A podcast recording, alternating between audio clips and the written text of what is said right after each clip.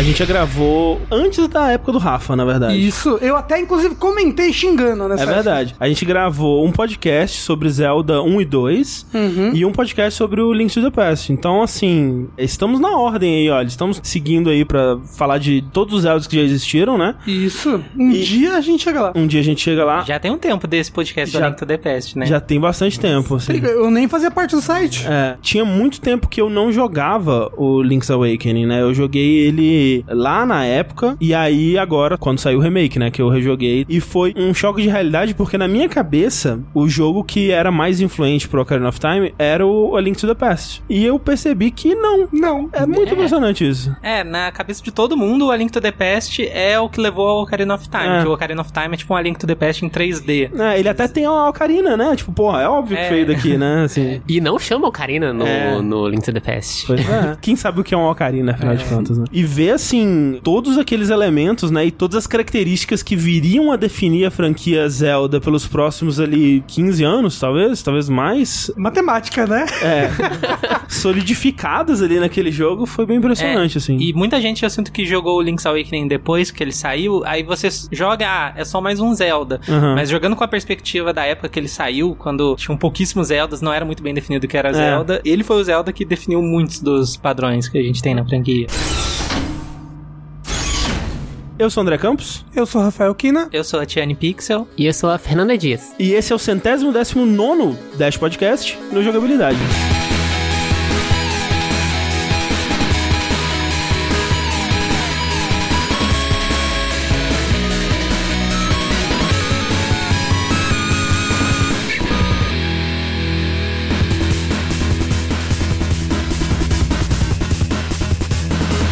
Só, vejam vocês, estamos aqui de volta com Tiane e Fernanda, agora juntas, enfim, porque Uau! Se juntas já causavam, imagina juntas. Porque a gente gravou um podcast sobre engines com a Tiane e a gente gravou um podcast sobre vozes nos jogos, né? A origem do uso da voz no videogame com a Fernanda. E são dois podcasts que eu gosto muito. Se você não escutou, por favor, corra pra escutá-los. E agora estamos aqui com as duas juntas. Pra quem não sabe, Tiane e Fernanda estão trabalhando num, num joguinho aí que estamos esperando ansiosamente pelo lançamento. Sim, é o Unsighted, que é um jogo muito inspirado em Zelda, Metroid, e acho que até por isso que a gente tá meio que aqui falando de Zelda. E ele tá previsto pra sair no começo do ano que vem, já foi empurrado um pouco. Uhum. A previsão é a gente lançar ele pra todas as plataformas. Não dá pra confirmar muita coisa Uhum. ainda, Tem, mas tem os NDAs aí. Sei. é, Mas e é, muito inspirado pelo Link's Awakening em Em específico. específico. específico. Sim. É. Primeira vez que eu conversei com a Tiane, a gente já falou assim, pô, talvez aí um podcast de Link's Awakening. Isso é o quê? Um, um ano e meio atrás, talvez. É, por aí. Enfim, aí se o pessoal quiser saber mais, tem a página da Steam, que dá pra procurar lá por Unsighted. E tem também os nossos arrobas no Twitter. O principal acho que é o arroba Estúdio Pixelpunk, que tem bastante coisa sobre o jogo. Qualquer coisa, links na descrição do podcast.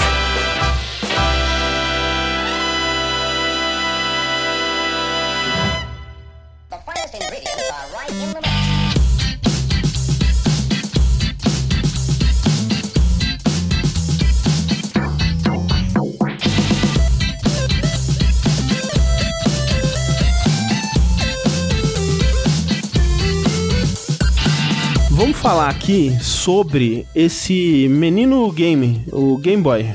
Menino jogo. Meni- o menino jogo. O Game Boy ele foi lançado em 89, né? E quando a gente pensa que o, o Link's Awakening ele é um jogo de 93, isso já é bastante tempo na vida do console, né? O quarto ano de vida dele. É claro que se você for considerar a vida inteira do Game Boy, não é tanto assim, porque o Game Boy teve um, né, Ah, uma é. puta vida gigantesca, né? Ah, mas Foi aí um- você tá contando com o Game Boy Color ou só o Game Boy? Só o Game Boy, porque o Game Boy Ah, é. mesmo ele foi até o que? 98 ali, né? Pokémon ainda era Game Boy normal, né? O Red Blue ainda não era Color e tal, e foi 98. O DX, né? O Link's Awakening DX foi uma das coisas pra promover a venda do Game Boy Color. Justamente, É. pois é. É, mas é porque naquela época, quatro anos não era muita coisa. O tempo passava diferente. Mas nem tanto assim, porque se você for pensar, o Super Nintendo ele é 90, 91, né? Em 94, 95 já tinha PlayStation, sabe? É, Uma geração. eu sinto que as gerações dos portáteis ainda não estavam muito É, bem não definidas. tava- É, quanto tempo durou um Nintendinho? Foi por aí também, foi de 85 a 90, e 90, pouco, 90. É. Mas você para pra pra pensar, o DS durou pra caramba também. É, portátil tem um outro ciclo, parece, né? É, e é muito difícil hoje em dia a gente separar essas fases do Game Boy, principalmente depois do fenômeno do Pokémon. A gente pensa que, ah, o Game Boy sempre teve, tipo, jogos de escopo maior, assim, É. que chamaram muita atenção, mas não é verdade. O próprio Pokémon, né? A gente pensa no Game Boy, a gente pensa em Pokémon e foi super no finalzinho, né? É, assim. Então, Pokémon é, foi quando? 10 anos 98. depois. do 98 Pokémon? É tipo, no ocidente, né? No Japão, 96, uma coisa assim, o Green. Nossa, que demora pra vir pra cá. Ah, ninguém quer ficar capturando bichinho, né?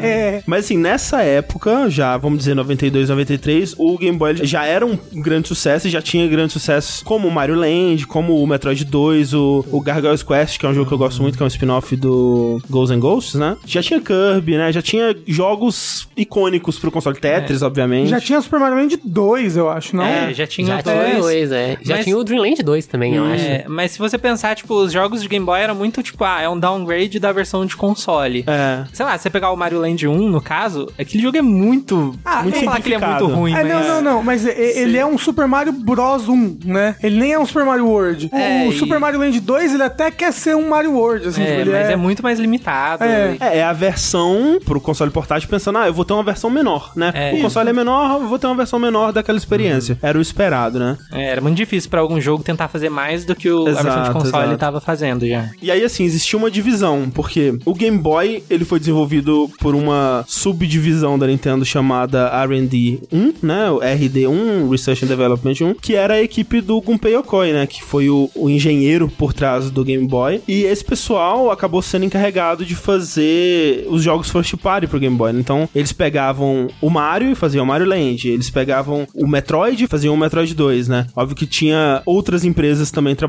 nisso, mas os jogos que eram first party da Nintendo, muitos deles eram desse pessoal. Enquanto que, do outro lado, você tinha a Nintendo EAD, que era meio que o estúdio principal da Nintendo, que era o estúdio que nesse momento, nessa época, especialmente a partir de 89, tava 100% focado no Super Nintendo, né? Tava focado em fazer o Super Mario hoje, focado em fazer o F-Zero, Pilot Wings e, e os jogos dessa época, né? Mario Kart e tal, até o próprio Zelda Link to the Past, né? Essa divisão da Nintendo, inclusive, ela existiu até bem recentemente, 2014, quando ela foi fundida com outra divisão da Nintendo e virou a Nintendo EPD, que ainda é o estúdio principal da Nintendo. Antigamente você associaria ele ao Miyamoto, mas é como o Miyamoto não tá mais aí tão nativo assim. Do jeito que você falou, pareceu muito que o Miyamoto morreu. É, então, eu, eu é. assustei aqui, eu fiquei, quê? O Miyamoto não está mais entre Não nós. está mais. Mas se associa muito ao Eiji Aonuma, ao Yoshiaki Koizumi, ao Takashi Tezuka, que ainda está nativo na Nintendo. E justamente ele, né, o Takashi Tezuka, é o diretor do A Link to the Past, né? Que é um cara super importante pra história da Nintendo, né? E que fica muitas vezes na sombra do Miyamoto aí, mas ele é tão importante pra franquia Mario e pra franquia Zelda quanto o Miyamoto, eu diria. Mas o Shigeru Miyamoto dirigiu o Link to the Past também, ele é não? o produtor do Link to the Past. Ele é o É, produtor. produtor. Ah. Esses cargos no Japão são meio É, mas confusos, é, né? lembra até que eu falo do meu vídeo de produção, que o produtor lá no, no Japão é quase que um diretor também, né? Que Exato, ele, ele exato. tem direito criativo sobre o jogo. Tudo mais. É, então. E os dois, eles tinham essa parceria, né? Se for ver, desde o primeiro Mario, desde o primeiro Zelda, é essa parceria dos dois, que tava se mantendo até então, pelo menos, né? Tanto em Zelda quanto em Mario. O Takashi Tezuka, ele tá na Nintendo ainda até hoje. O último projeto dele foi o Mario Maker 2. E ele é um puta game designer, responsável principalmente pela parte de level design desses jogos. Quando o Super Mario Bros. 1, ele comemorou 25 anos, que saíram alguns vídeos de entrevista com o Miyamoto e com ele. Você via ele falando muito do papel dele no jogo, que era muito essa parte do level design, né? Da, da criação das fases e tal. E é triste que ele fique muito a- na sombra do Miyamoto, né? As pessoas sempre associam Mario e Zelda puramente ao Miyamoto, né? E óbvio, tem muito mais gente além desses dois também, né? Então. Só que nessa época, quando eles terminaram o A Link to the Past, ele já tava pensando muito no que seria o próximo jogo da franquia Zelda. Ele tava muito interessado em fazer esse próximo jogo e rolava um conflito criativo, né? Entre ele e o Miyamoto. Tem aquela história famosa da combinação de itens, né? É. No, no Link to the Past, o Tezuka, ele queria deixar de desequipar a espada pra você poder usar dois itens ao mesmo tempo. Que foi um negócio que o Miyamoto falou, não, tem que ter espada o tempo inteiro. É, o, o o Miyam- Link tem que estar com a espada em mãos o tempo todo. A impressão que dava é que o A Link to the Past, por ser um jogo, assim, sei lá, do console principal, ele precisava ser uma, uma aposta muito mais segura pra Nintendo. E aí tinha várias coisas que eles não poderiam quebrar, assim. Até porque o Miyamoto ele se manifestou, acho que mais recentemente, principalmente como alguém um pouco decepcionado com o Zelda 2, né? Não foi ele que dirigiu o Zelda 2 e ele não fala que ele desgosta, mas ele fala, ah, não sei, né? Podia ter sido melhor, talvez. E você vê ele no A Link to the Past, talvez tentando buscar um pouco do que era o Zelda originalmente, né? Não fugir daquela fórmula. E assim, deu certo, né? O Link's to the É, Past é um é, excelente jogo sim, e claro. também estabeleceu muito o que é Zelda, né? Exato, exato. Eu sinto que o A Link to the Past ele definiu muito o que é Zelda, que na época era, sei lá, um jogo muito legal, mas eu acho que ele limitou muito o que que Zelda que poderia, poderia ser, né? É. O Link to the Past acho que foi um jogo muito menos experimental. Eu acho que todos os outros três Zeldas que a gente tá falando aqui na discussão, né? O primeiro Zelda, ele é super revolucionário e tal. O segundo tenta uma coisa diferente, né? Porra, será que então Zelda vai ser uma coisa diferente a cada jogo, né? O próximo jogo vai ser um jogo de kart. É, vai saber. e aí o terceiro Zelda, que é o Link to the Past, ele já volta pra aquela fórmula e meio que, ok, acho que talvez isso seja Zelda, né? Então vamos seguir a partir daqui. E aí entra em cena um sujeito chamado Kazuaki Morita, que também tá na Nintendo até hoje, impressionante, né, essa galera. Ele devia gostar, porque, né, como a gente É. vai falar, ele ficava fazendo hora extra na empresa, né? Tipo, depois que acabava o tempo de serviço dele, ele ficava funcionando no kit de desenvolvimento de Game Boy que tinha lá. Essa história a gente não pode contar pra nenhum desses coach de empreendedor. Não, pode. não, fu- fudeu. Não pode Não. contar que É. isso deu bom. Isso definitivamente não é verdade, gente. Tudo que a gente vai contar aqui agora é apenas uma lenda. Nada disso aconteceu. Então ele trabalhava na Nintendo EAD, né? Ele tinha recentemente saído do desenvolvimento do A Link to the Past, né? Tinha trabalhado em Mario hoje também. Provavelmente isso devia ser no final de 92, então devia estar trabalhando no Mario All Stars nesse período, pelo calendário ali de lançamentos. E realmente, fora do expediente, ele começou a trabalhar por conta própria, pegou um, um kit de desenvolvimento do Game Boy e um código, talvez da engine do jogo Kaeru no Tameni Kanewanaru, que significa o sapo por quem o sino toca. Esse jogo, ele só saiu no Japão e é um jogo que, quando você bate o olho nele, ele lembra um pouco Zelda, né? Que ele é aquela câmera de cima, ele tem momentos de side-scroller, né? De, de É, ele, tela ele é lateral. dividido em dungeons também, É. e aí você pega itens que deixam você passar certas partes do É. jogo. O bonequinho ele se transforma em vários animais. Esses Hum. animais meio que são os itens. O combate dele é que é meio esquisito, né? Que é, É, tipo, não é exatamente um combate no em inimigo turno, e aí, tipo... Já calcula o E ele resultado. calcula o combate. baseado nos seus É, status. né? tanto que ele é um assist trophy do Smash Bros. Até hoje, esse príncipe que vira sapo. Bom, ele tá Aí no ele- Link's Awakening como É. bem principal. Não No Smash, principal. Ele sai andando pela tela e quando ele encosta na pessoa, ele fica batendo assim, vira, vira tipo um combate do jogo. Virou fumacinha de Isso, desenho. vira uma fumacinha com socos e Ah. pontapés saindo. Que nem Turma da Mônica brigando. Sim, sim. então já era um, um tanto inspirado em, em Zelda, assim, né? O Kairo no Tameni Kanewanaru, ele foi desenvolvido pelo R&D One, né? Que é o pessoal lá do Game Boy, né? Justamente. Aí ele pegou esse código, ele se impôs esse desafio. Será que eu consigo portar o A Link to the Past para o Game Boy? E aí começou essa loucura dele trabalhando nisso nas horas vagas, sem ninguém saber. E mais aí, alguém descobriu que ele tava fazendo isso. E aí ele foi demitido. Isso. Foi a melhor pessoa possível pra descobrir isso, eu Não, acho. gente, ele não foi demitido, o André tá brincando, tá?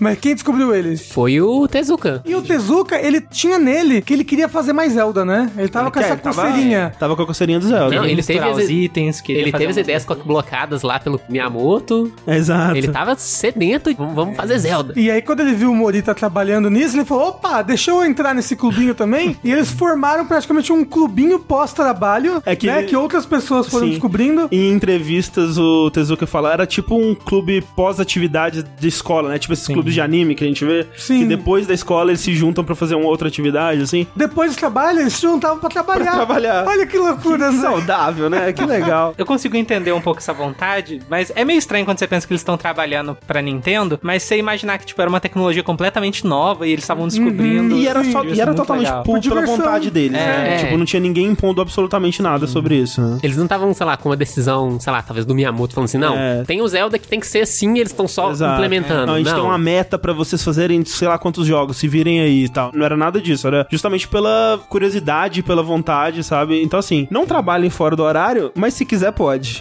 né? É, se forem trabalhar fora do horário, faça uma coisa que vocês querem fazer. Exato, exatamente. e aí, com o, o Takashi Tezuka se interessando no projeto, eles acabaram reunindo boa parte da equipe do A Link to the Past, né, pra trabalhar nesse jogo. Eles trouxeram com eles também o Yoshiaki Koizumi, que hoje é o responsável principalmente pela franquia do Mario, né? É, o cara que aparecia com o Cap no, nos Nintendo Nintendo Direct, na época do Mario Odyssey. O Yoshiaki Koizumi, a primeira coisa que ele fez na Nintendo foi o manual e a arte do manual do A Link to the Past. E ele foi trazido pro projeto pra isso inicialmente, mas acabou escrevendo o jogo inteiro, né? Os diálogos e tal. E ele até fez o design de alguns chefes. E também trouxeram o Kensuke Kitanabe, que é um cara que eu falo sobre ele no vídeo que eu fiz sobre o Mario 2, porque ele é o diretor do Doki Doki Panic, que acabou, né, no ocidente virando o Super Mario Bros 2. E ele foi o cenário writer do A Link to the Past e o cenário writer do Link's Awakening. No Japão eles chamam de cenário writer o cara que escreve meio que o mundo, né? Sobre o que, que vai ser essa história, onde ela vai se passar e tal. E é dele a ideia do, Do ovo. Do ovo, né? Na, na montanha. É, é, então, e aí você vê que, tipo, no A Link to the Past, ele tava mais contido, porque tinha que ser um Zelda, tinha que ser em Hyrule, É. Triforce. E ele chegou meio depois, eu acho, também, É, né? e no Link's Awakening, eu sempre senti uma vibe do Link's Awakening muito parecida com o Doki Doki Panic e Uhum, o Mario exato. 2. É, e aí total. eu acho que dá pra sentir um pouco o toque dele ali, de fazer as coisas meio, meio esquisitas É. e... O Super Mario 2, você só descobre mais ou menos a relação dele com o sonho quando você zera, né? Que aí o Mario acorda e tal. Mas o Doki Doki Panic, ele já tinha isso no título, né? Que é tipo, é Yume Code ou Doki Doki Panic. É fábrica dos sonhos, né? É, a- Emoções do coração. Balança coração. Balança o coração, sei lá.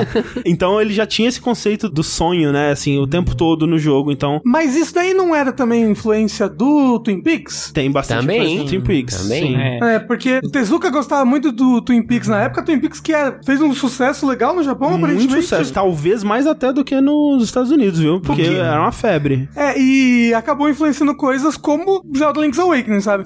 Todo esse negócio dos sonhos e de ter um personagens estranhos, mas memoráveis.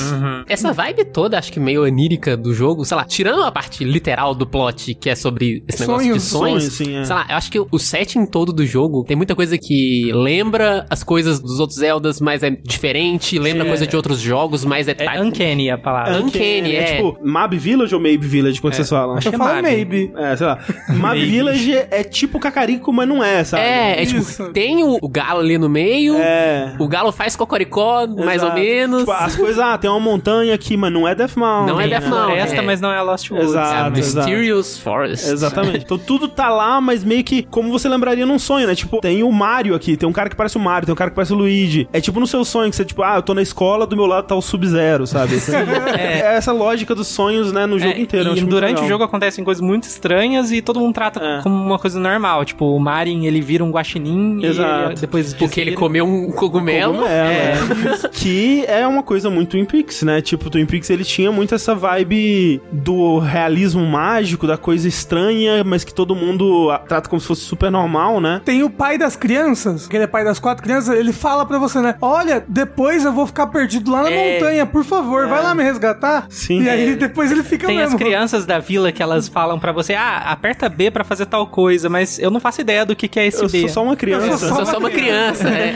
Devolva a minha bola. Sim. Sim. E eu acho engraçado que no remake, depois, eles pegam as coisas específicas do remake e fazem isso com as crianças que não falavam isso. É, exatamente. A criança, ela tem que ser creepy, né? Ela tem que ser uma, meio assustadora. Pra quem tá interessado na influência de Twin Peaks na mídia, especialmente na mídia japonesa, muita gente diz que o a parte 4 do Jojo é muito inspirada em Twin Peaks, né? Que é aquela coisa da cidade pequena com assassinato. Persona 4 também tem essa vibe do assassinato na cidade pequena. E a Velvet Room, né? A Velvet Room é total a Red Room do Twin Peaks, que tá sempre ali na série Persona. E, obviamente, a gente tem jogos como Mizurna Falls e o Deadly Premonition. Deadly Premonition é de cabo a rabo, assim, chupinhado de Twin Peaks. Eu sinto que Silent fim. Hill também tem um pouco Tem dessa um vibe. pouco, né? Aquilo das Sim. coisas estranhas acontecerem, mas o cara trata Exato. como se fosse tudo normal. Esse realismo mágico, eu acho que teve uma influência muito grande na mídia dessa Muito, época. muito mesmo. Você vê isso no Link's Awakening também, assim, nos gêneros que ele tenta abordar, né? Que ele é um jogo que ele tem bastante comédia, mas ele tem um drama muito enraizado também. Ele tem momentos que vão de tentar ser meio assustadores e momentos mais leves e tal, assim. Então ele brinca muito com todos esses espectros também de uma forma mais legal do que os outros jogos. É, ele tem muitos esses momentos de mood whiplash, essa montanha russa de emoções, eu acho, né? Que é isso que você falou, você tá num, num momento de comédia e depois você descobre uma verdade terrível. Exato, exato. Mas agora, o ovo em cima da montanha. É um ovo da montanha que quando chocar vai acabar o mundo, blá blá blá. Não é um pouco daquele ovo do anjo? Daquele Talvez. filme, se é que não tem essa influência? Quanto mais tempo passa, mais eu vejo quanto esse filme influenciou coisas assim, é. Esse filme é bem influente. Eu tô Tá, mas perdido aqui. Que filme que é esse? É um filme de uma menina que ela tem um ovo e se esse ovo rachar, o mundo acaba. Um negócio assim. Eu vi mais, tipo, coisas que esse filme acabou influenciando. do Dark que- Souls e Hollow Knight, É, basicamente. Dark Souls, Hollow Knight e Link's É, Awakening. Link's Awakening. deve ter uma o inspiração. ovo de Pandora aí.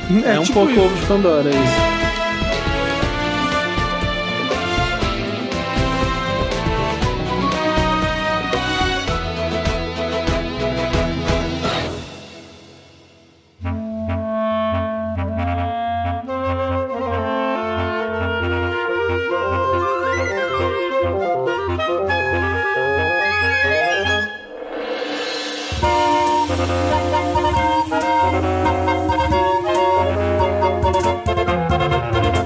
Tudo isso, né, sendo jogado nessa panela, foi sendo feito o que a gente conhece hoje como Link's Awakening, que, como a gente disse, começou com essa ideia de portar Link to the Past pra um console portátil e eventualmente se tornou um jogo até mais elaborado, né, do que o Link to the Past. Claro que em aspectos técnicos, questão de resolução e complexidade gráfica, obviamente, pô, um jogo do Super Nintendo não tem como você comparar com um jogo de Game Boy. Mas é impressionante, né? Assim, ele com certeza, na época que ele lançou, ele era o jogo mais ambicioso e mais tecnicamente impressionante que tinha pro Game Boy, né? É, depois que eles passaram um tempo desenvolvendo, eles chegaram na Nintendo e fizeram um pitch, né? Falaram, olha, vamos fazer esse jogo? E a Nintendo falou, opa, Top. vai lá. Deram mais kit de desenvolvimento pra eles e eles começaram a trabalhar. É, e o Miyamoto não participou diretamente da É. produção dele também, e aí por isso que deu tanta liberdade pra eles colocarem todas as ideias no É, e jogo. por isso e porque era o Game Boy, né? É. Então várias coisas eles, tipo, ah, a gente botou porque era, era Game Boy, a gente podia botar. Ninguém liga pro Game Boy. É, tipo, Por que, que tem o Kirby no jogo? É, porque era Game Boy, porque a gente podia botar. Parece que era realmente um projeto que não tinha ninguém meio que supervisionando, né?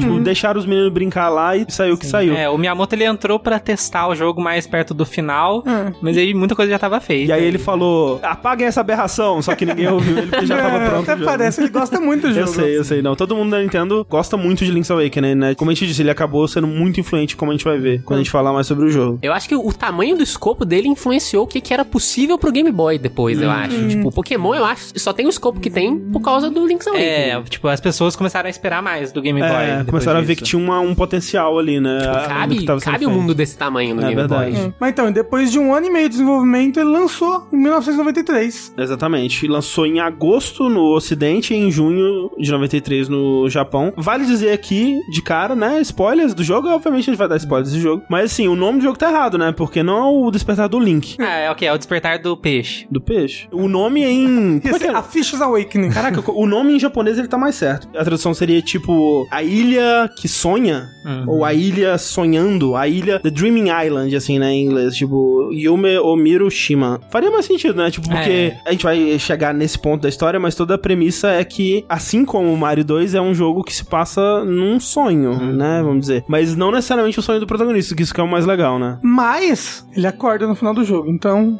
Ele não sei se acorda. É. Mas é interessante que, tipo, você pode pensar, ah, mas esse título japonês dá muito spoiler, mas eu acho que o interessante do take do Link's Awakening é que o fato dele estar dormindo não é muito um spoiler. Tanto é que isso é revelado meio que no meio do jogo, não é no final. É mais legal a forma como o, o jogo vai lidando com essa questão. É É, tipo aquele sonho quando você percebe que é um sonho. É, e aí- tipo, ele vai te dando pequenas dicas ao longo do jogo e tem um ponto que ele realmente, se você tá prestando atenção, você já entende, ó, é isso que tá acontecendo. É. E agora como que você vai lidar com isso? Quais vão ser as consequências disso, né? E assim, pra quem começa o jogo, você pode pensar a Link's Awakening, porque ele acorda na praia ali, né? Tipo, ele, É. ele foi resgatado e acordou. Então é isso aí, por isso Acordou. que chama. É, a primeira interação que você faz no jogo é você levantar da cama. Exato. É. Assim como o quê? 90% dos videogames. Né? Jogos de Você RPG. tá acordando. Você acorda, sua mãe te chama, você acorda. Qual que é, então, a premissa, assim, o início? Como é que começa o jogo? Link está navegando no mar, por algum motivo. A gente, quando começa o jogo, não sabe. Talvez no manual tenha alguma É, coisa então, falando sobre ele isso. É o mesmo link do A Link to the Past. E vamos falar aqui sobre a timeline de de Zelda. Vamos Mas lá. Aí que tá. Eu sei que na timeline ele é o mesmo link e tudo mais. Mas isso no, ma- jogo ou no manual diz. fala? No, manual, diz. É. Ah. É que a ideia é que você consiga jogar todos eles sem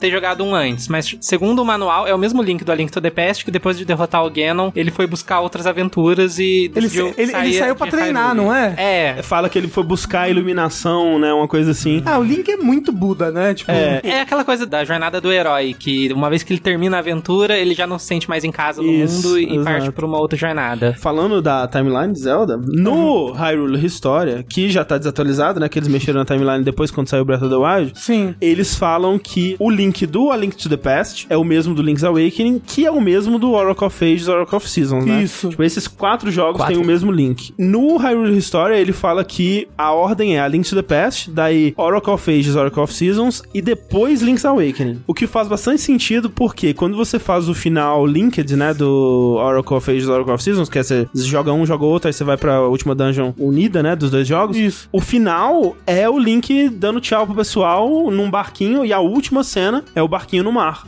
E aí liga diretamente com o começo do Link's Awakening. Mas aí eles mudaram a ordem. E isso foi um grande spoiler na época, quando eles mudaram a ordem, que ia ter alguma coisa do Link's Awakening. É. Exato, né? Que muito pouca gente prestou atenção. Eu sinto que isso fez muito menos barulho do que devia ter feito. o anúncio do remake do Link's Awakening pegou todo mundo de surpresa. Mas faz sentido eles terem mudado a ordem do Link's Awakening? Por que, que eles mudaram? É, eu fico pensando, talvez, por causa do A Link Between Worlds, que tinha sido acabado de lançar na época que isso aconteceu, e aí, sei lá, o, o A Link Between Worlds tem muita conexão com A Link to the Past, e aí se o link do A Link to the Past fosse esse do Oracles também, poderia ter umas implicações que deixaram as coisas ainda mais confusas. É, mas não é, né? Porque o, o Link Between Worlds é, É tipo. anos depois, é 100 né? anos É, depois do não, Link eu digo do, do link que é citado no A Link Between Ah, É Worlds. sim, é tipo, é o mesmo mundo, né? Tipo, é, É. é uma sequência mais direta. Sempre Eu é o fico mesmo pensando mundo, se não é mas- o esforço deles de tentar isolar os Oracles, porque era um jogo da Capcom, aí É, eles... não sei. O que me deixa muito triste, porque Triste, isso é. diminui as possibilidades de ter um remake do Ou Oracles. então, eles fizeram isso porque no final do Link's Awakening, você não tem um destino certo pro Link. É. Aí, no final do Oracle, você meio que tem.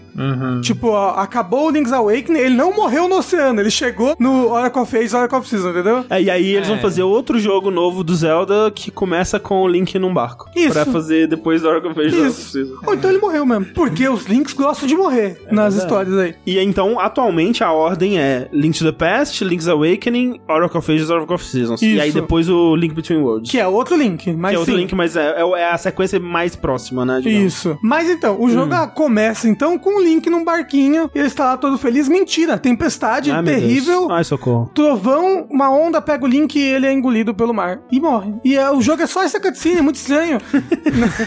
e aí É, ele gosta de morrer, né?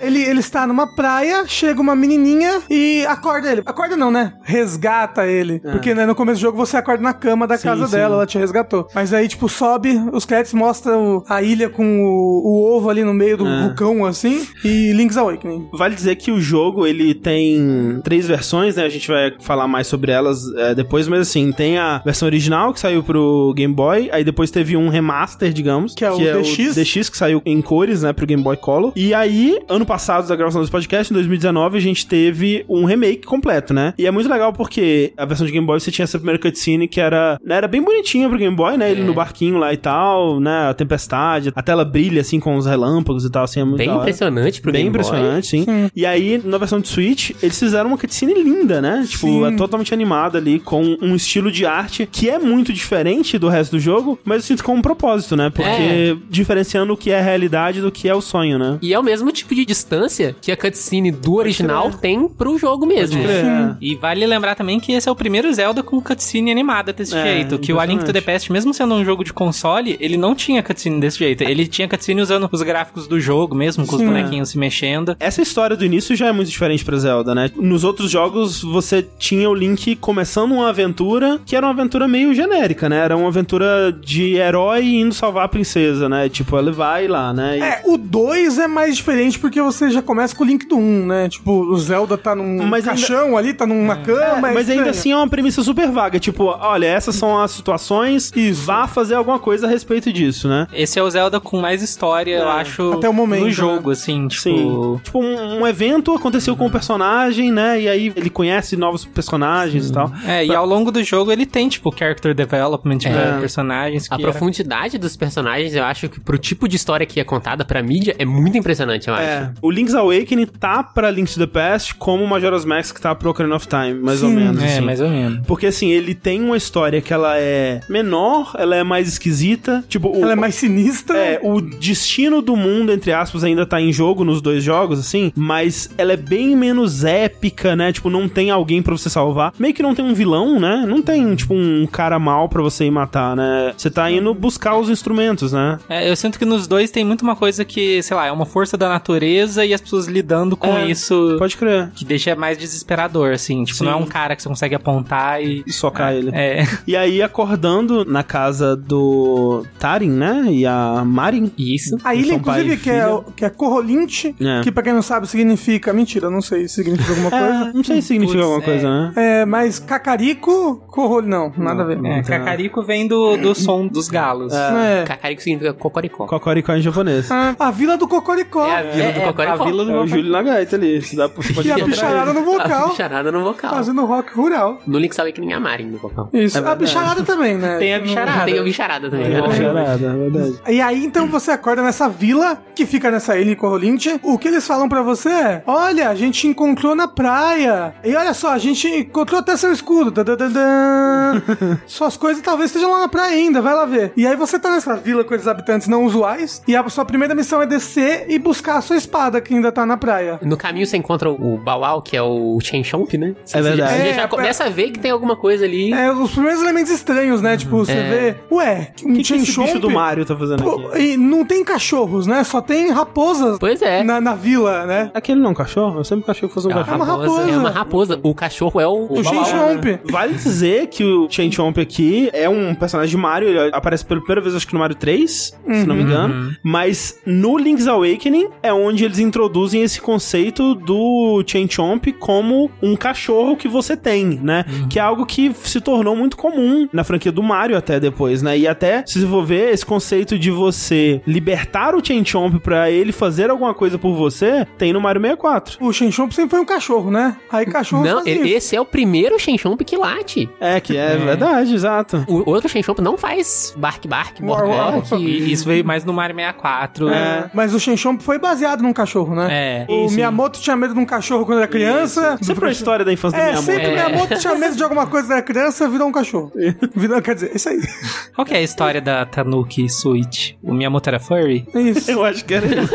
Ele queria aí- ter uma forçona de Tanuki, mas ele nunca tinha, não conseguiu. É porque no Japão os tanukis têm essa magia de transformar nas coisas, né? Ah. Que eles botam uma folhinha na cabeça e transformam em alguma coisa. Ah, é, eu acho que tem É isso. isso aí. E aí, descendo na praia, pegando a sua espada, você encontra uma coruja. Ai, meu Deus. O- a primeira vez, né, que tem uma coruja mágica, uma coruja guia na franquia. Uma coruja te guiando nos seus objetivos, né? E essa, graças a Deus, não fala tanto, né? E ela não te engana colocando o cursor em repetir assim, por favor.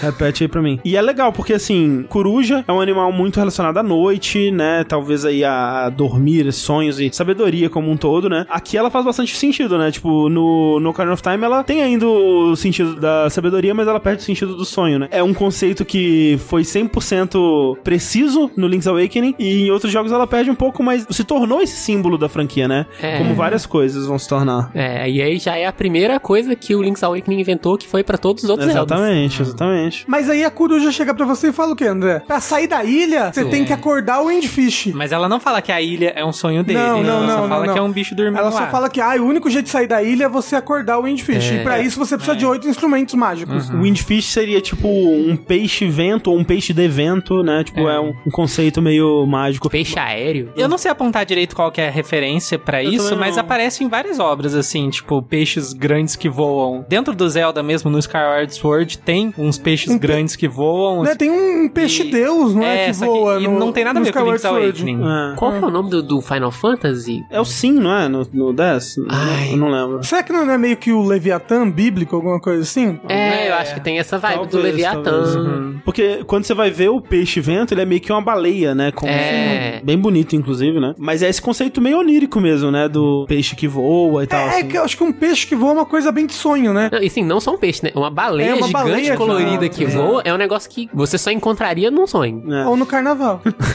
Agora, o jogo, logo de cara você sente que ele joga como um Zelda, especialmente quando você pega a espada e o escudo. e o escudo, né? Apesar de que o escudo ele deixa de ser uma coisa passiva pra ser um elemento mais ativo do É, gameplay, né? Eu acho interessante isso que ele começa só com o escudo. É. E, e aí tem uns pequenos puzzlezinhos ali antes de Isso. pegar a espada que mostra como você pode usar mais o escudo, que é uma coisa que também não tinha nos outros Zeldas. O escudo no A Link to the Past meio que não serve pra nada. É, ele, você não meio que é um usa ele item- na sorte, né? É. Por acaso o inimigo bateu no meu escudo. Sim, você não usa ele pra ativamente pra resolver Que era puzzle assim no, no. Zelda 1 e no 2 também, né? No Sim, 2 é. você até tinha que se posicionar, mais É. agachar e tal. No 2 eu acho que ele é mais ativo É. nessa, nessa questão de você posicionar o escudo, mas você não consegue tirar o escudo. Exato, né? No, no A Link to the Past você não tem um botão de escudo? Não tá tem, ele tá sempre com. Tá sempre na frente, e aí se vem um projétil e você não tá batendo com a espada, aí você defende É tipo ele. Smash Bros. Aí, sim.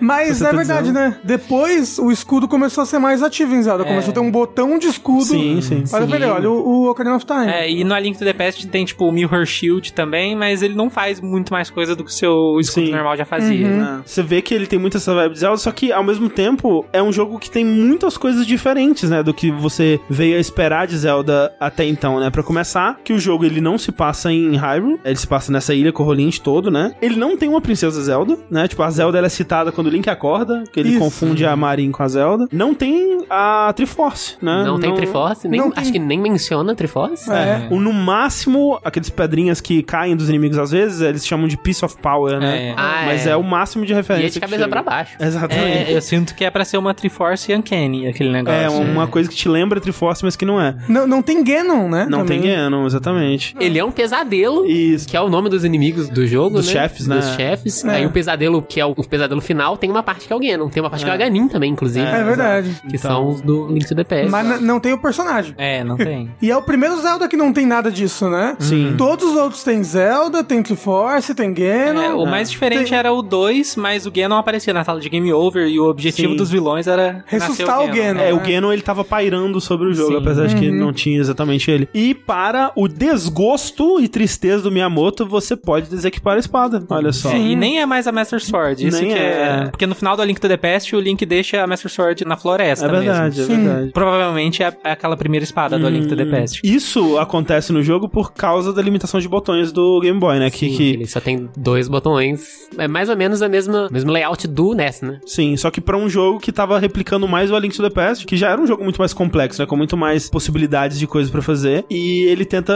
permitir isso, né, te dando liberdade total pra você escolher o que você faz em qualquer um desses dois slots, né? Porque você tem que equipar muita coisa, né? Bastante item e bastante item importante pra exploração do mundo e pra, né, navegar esse mundo e resolver puzzles e tal. Então ele quer te dar a possibilidade de, sei lá, agora eu tô só com a pena, né, que faz pular e com flecha, sei lá, né? E agora eu tô com a espada e bomba. Dependendo da situação, você vai equipando o que você precisa, né? Com isso, com essa possibilidade de combinar o que você quisesse, eles acabaram brincando com algumas dessas combinações, né? Tem algumas que são bem legais. Inclusive coisa que o Tezuka queria ter botado desde a Link to the Past, que era Exato. uma combinações de itens, né? Por exemplo, se você equipa o arco e flecha e a bomba, Uhum. quando você usa o arco e flecha, ele sai uma flecha com uma bomba na ponta. Isso, isso. Aí tem a botinha com o pulo também, pra você dar um Isso, pulo maior. você dá um pulo distante. Mas mesmo as combinações que não fazem nada de tão específico juntas, como a bota e a pena, ou a, a bomba e a a Flecha. flecha. elas te dão uma liberdade legal. Por exemplo, você equipa a pena e algum item ofensivo, sei lá, por exemplo, o merengue e tudo mais, te dá a possibilidade de, ao invés de, por exemplo, usar o escudo pra defender, você pode desviar com Exato, um pulo. exato. Inclusive, primeira vez que o Link pula num jogo isométrico, né? E isso depois virou quase que uma marca dos jogos portáteis, né? É. Acho que todos os outros jogos portáteis têm um item pra você poder pular. É uma adição muito legal desse jogo que aumenta o escopo do jogo. Quase como se você tivesse uma dimensão a mais que você não tinha na Link to the Past. E é. muito impressionante por ser um console tecnicamente mais limitado. Ele conseguir simular esse pulo, que seria uma coisa meio 3D, É. num jogo 2D top-down. E além de ser muito legal de usar no gameplay, que você pode usar pra desviar dos bichos e. Sim. É, e tem, tipo, buracos que você pode ir pulando. Rejogando agora o remake, eu acho que eu não desequipava a pena em momento nenhum, sabe? É, porque uma um coisa- item muito legal de se É, ficar. uma coisa boa do remake é que ele melhorou bastante isso, porque assim, tem É. essa liberdade toda, mas é uma liberdade que acaba vindo de uma limitação, né? Aquela coisa, Sim. a limitação criando coisas legais, mas não deixa de ser uma limitação, porque o tempo inteiro você tem que ficar trocando esses itens, né? Pra levantar as pedras pesadas, eu preciso equipar o bracelete. É. Pra pular, eu vou ter que equipar a pena. Pra, né, espada, eu vou ter que equipar, não, obviamente, a espada. E gerenciar isso é um jogo, eu acho. Essa mecânica de gerenciar o item que você tá equipando e, sei lá, prever mais ou menos qual vai ser o item que você vai precisar Sim. daqui pra frente. Sei lá, você tá na dungeon que tem muita pedra, você vai deixar mais o bracelete equipado. Exato. E, e aí, você vai ficar usando o bracelete pra matar os inimigos. Todo vaso. É, ah, porque, sim. porque você tem preguiça de equipar a espada, Exato, então é. você começa a usar os vasos pra matar todo Mas mundo. eu, eu sinto que isso é muito legal, que faz o jogador se expressar mais. Que eu sinto que é uma coisa que demorou pra voltar a ter em Zelda. Se passa só com o Breath of the Wild mesmo. Que Zelda sempre foi muito aquela coisa de, ah, tem esse puzzle e tem esse jeito só de resolver. É. E você tem que sempre usar os mesmos itens. Eu acho que o Link's Awakening ele abre um pouco mais, assim, de você poder se expressar. Tem sempre um item que você precisa usar, mas o outro slot você bota o que você quiser. E assim, e tem vários inimigos que você pode vencer de várias maneiras diferentes, sabe? É, sim. Sim. Até É, o, tipo- o boomerang, depois ele abre bastante possibilidades com inimigos que, ah, esse inimigo você só pode derrotar com o pozinho, né? Agora com o boomerang você também É, pode dar a stun nele. eu acho, é, o- É. é o exemplo, né? Uma coisa que eu descobri foi, tipo, sei lá, semana passada, rejogando, é que dá pra matar o Pulse Voice, o coelhinho, Ah. com a Ocarina. Sim. Ah, é?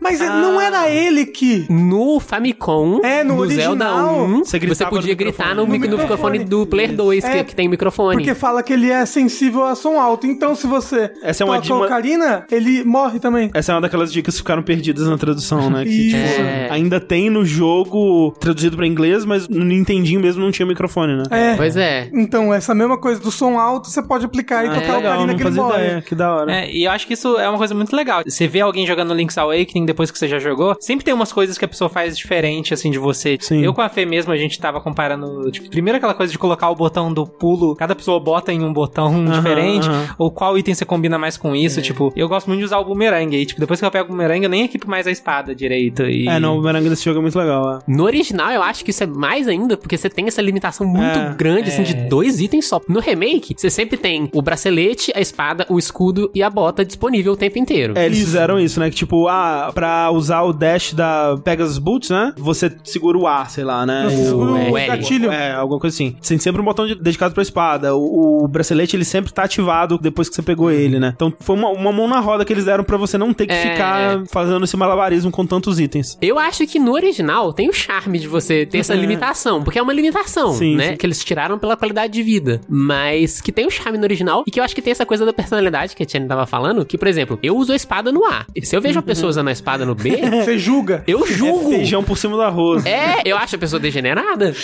Não, mas feijão por cima do arroz deu E- certo, André. É, correto. Ah, E eu, eu acho que isso é uma, Pelo menos eu reparei que quem jogou os Oracles primeiro usa a espada no B, porque você ganha a espada antes do escudo. E o primeiro item vai no primeiro slot. Sim. No Link's Awakening, você ganha o escudo primeiro, o escudo vai no B, a espada vai no A, na primeira coisa. Sim. E aí você acostuma. E também aquela coisa que o Rafa falou, tipo, isso induz você a experimentar mais com os itens. Ah, já que eu já tô com o bracelete equipado pra essa dungeon, deixa eu tentar matar os inimigos com ele. Pois é, mas que eu acho que no remake, sei lá, tem esse, essa coisa de perder o charme, de perder essa limitação, mas que eu acho que foi uma coisa legal que aumentou o espaço de possibilidade do design pros inimigos. É verdade, é. Porque o original, você não podia presumir que o jogador vai estar com escudo. Como no remake você tá sempre com escudo, tem uns inimigos que é muito mais fácil você derrotar se você defender eles antes, por exemplo. É. Eles deixaram os inimigos muito mais interessantes no remake. É. No remake eles fizeram isso, né? De alguns inimigos, quando você defende o ataque, eles ficam. Eles tomam um stagger Então, um e stagger, eles é. ficam vulneráveis. É. E no original você só consegue bater neles de certos ângulos, Sim. que você tem que meio que dar a volta, É. ou usar o ângulo certo da espada e tudo mais. E falando nisso de, de não poder pressupor que o jogador vai estar com certa coisa equipada, com a, a entrada do boomerang, né? as- muitas vezes você não pode pressupor que o jogador vai ter, sei lá, a espada, né? Porque o boomerang é um item opcional no Link's Awakening, que quando você vai pegar, você tem que trocar ele por algum item que você já é,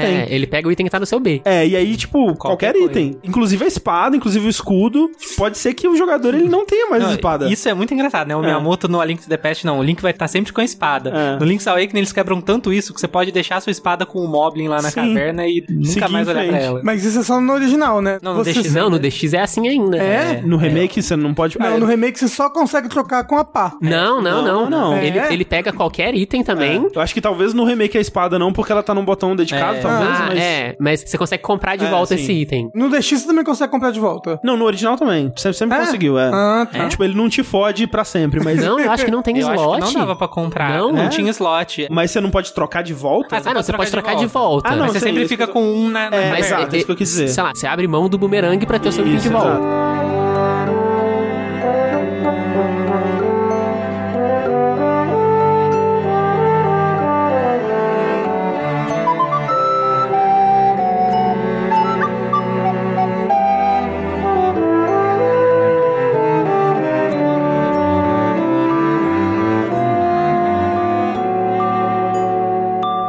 Acho que outra coisa nova nesse jogo que ele trouxe é a interação do Link com outros personagens. Uhum. E em especial a Marin, que é meio que um par romântico do Link. Não tinha nos outros Zeldas. As pessoas meio que sempre chiparam o Link com a Zelda, mas era uma coisa muito fora dos jogos, assim, tipo, sei lá, no, no cartoon, um pouco no É. manual. Mas você vê essa evolução dessa relação, tipo, dentro do jogo, era algo que não tinha até então. E que no Link's Awakening é um negócio muito presente. Tipo, a Marinha aparece na abertura, né? Te salvando. depois, é. quando você acorda, você confunde ela com a Zelda. Tem um presumido boca a boca aí na, na abertura. Fica implícito boca a boca. E, e ela é uma personagem tá lá na vila cantando o tempo todo, canta a musiquinha. Tem a quest que você levanta ela como um item de Zelda e leva ela com você pro outro lado do mapa. É Ela tipo, que é, te ela é ensina- recorrente na história, né? O tempo todo você vai pegar ela pra ela acordar o moço, depois você vai aprender a canção com ela no Ocarina. E tem vários momentinhos, né, com ela, assim. Tem É. quem é essa personagem, o que que ela faz e tal. E aí, quando você vai fazer essa missão com ela, que ela tá te seguindo, né? Tem várias coisinhas que eles colocaram, né? Vários momentinhos, assim. Se você entra na casa dos outros e começa a mexer nas coisas, ela briga com você. Se você cai na caverna, né? Ela pergunta se tá tudo bem. É, ela cai em cima de você. É isso.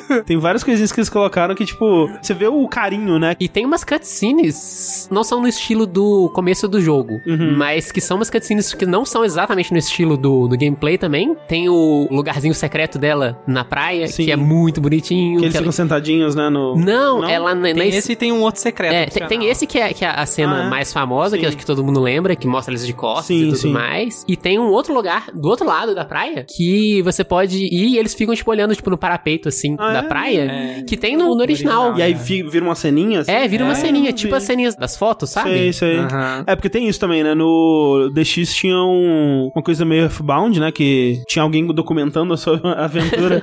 e aí tinha momentos, assim, que ele tirava foto pra você imprimir no... Na impressora do na Game Boy. impressora do Game Boy, né? Que todo mundo tinha, né, gente? Todo mundo. Vocês não tinham? Como assim?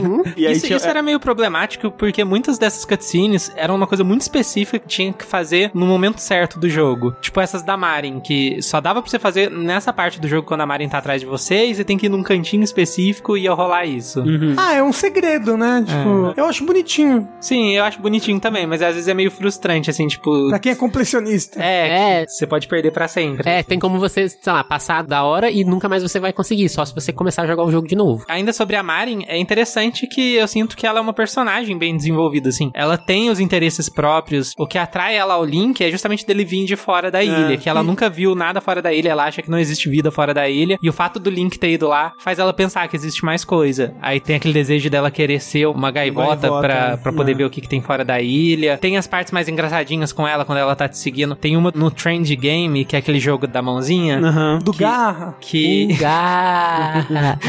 que você vai lá junto com ela e aí ela pega o shopkeeper com a mãozinha e aí os dois levam é bronca. muito, muito engraçadinho. É, eu sinto que eles tiveram muita liberdade pra dar bastante personalidade pra ela que eles não conseguiam dar, tipo, pra Zelda, que é uma personagem muito quadradinha, muito... Uma- É É, muito mas é uma personagem né? que tá sempre presa, né? É, não tem. Mas mesmo assim, né? No Link to the Past tem momentos onde ela tá com você, meio que na aventura, assim. É, e- Poucos, mas tem, né? Mas. Mas ela é mais cerimonial. A Zelda é, ela é princesa. Exato. Ela não é, ela não é É uma, uma coisa pessoa, séria, ela né? é- Exato. Demorou pra Zelda começar a se livrar Sim. desse negócio. É. Acho que um pouco mais A Ocarina of Time já é um Ocarina pouco. of Time, mano. É. Mesmo assim, ela ainda é uma personagem muito... Estoica. Estoica. Né? Eu sinto que no Wind Waker teve com a Tetra, mas aí a Isso. partir do momento que ela vira Zelda, ela deixa de ser um Exato. personagem. Ela volta a ser a Zelda. Ela tem que deixar de ser Zelda pra É. ter personalidade. Sim. Não só a Marin, que tem bastante personalidade, mas tem muitos personagens interessantes, né? No O jogo. pai das crianças, eu acho. É. Ele Que é o que tem se perde na- que se na- perde na montanha? É, como ele é um personagem que você encontra em vários momentos do jogo e ele vai mudando o diálogo de acordo com onde você tá, acho que na Trading Quest e tudo mais, ele fala várias coisas sobre ele. Os outros personagens da Trading Quest, eles têm uma personalidade que eles, sei lá, tem uma coisa que eles estão buscando e aí você dá essa coisa pra eles. Tem tipo aquele crocodilo que ele quer banana e ele tem Ah, é. a ração de cachorro. Então, Não, ele quer a ração de cachorro quer e ele te dá uma banana. Isso, É, o que motivou eles a fazerem esses personagens foi muito as limitações do Game Boy, porque Sim. o mundo não é tão grande assim quanto do A Link to the Past, e aí eles tiveram que fazer muito backtracking meio que pra estender o tamanho do jogo, e aí pra isso valer a pena, eles criaram esses personagens que estão sempre mudando ao longo da história, porque Sim. aí quando você volta na vila depois, os personagens vão ter coisas diferentes pra falar, É. vai ter uma cutscenezinha diferente. O, o Tarin mesmo, eu acho que tem, sei lá, ele é meio goofy ele mesmo, mas ele tem um, um pequeno arco dele. O Taren é o Mario, né? É o Isso, Mario, é o é o Mario, é. Dá muito uma sensação parecida com a do Majora's Mask, que não é só você que tá fazendo coisas naquele mundo. Porque É, né? você faz uma dungeon, aí depois você vai lá e o, o Taren tá perdido na floresta. Aí depois, na próxima dungeon, ele tá tentando pegar o mel da árvore. E a Marin também, cada hora tá num lugar diferente do mapa. Aquela vovó, ela muda de vila, né? Ela Ah, começa sim. numa vila, é. ela vai lá pra Ela- Vila dos Animais. Ela perde a vassoura, por algum motivo ela perde a vassoura, você dá uma vassoura pra ela, ela vai pra Vila dos Animais. Será que ela e foi voando? Tem o. Na vassoura, olha É aí. verdade, ó. Então. Olha aí, teoria. Game Theory. É. Mas tem uma outra bruxa que é mais provável que ela consiga voar com, É verdade, com a vassoura. tem A Crazy bruxa. Tracy? Não. Ah, A bruxa mesmo, que, que faz o pozinho pra você. É. O pozinho.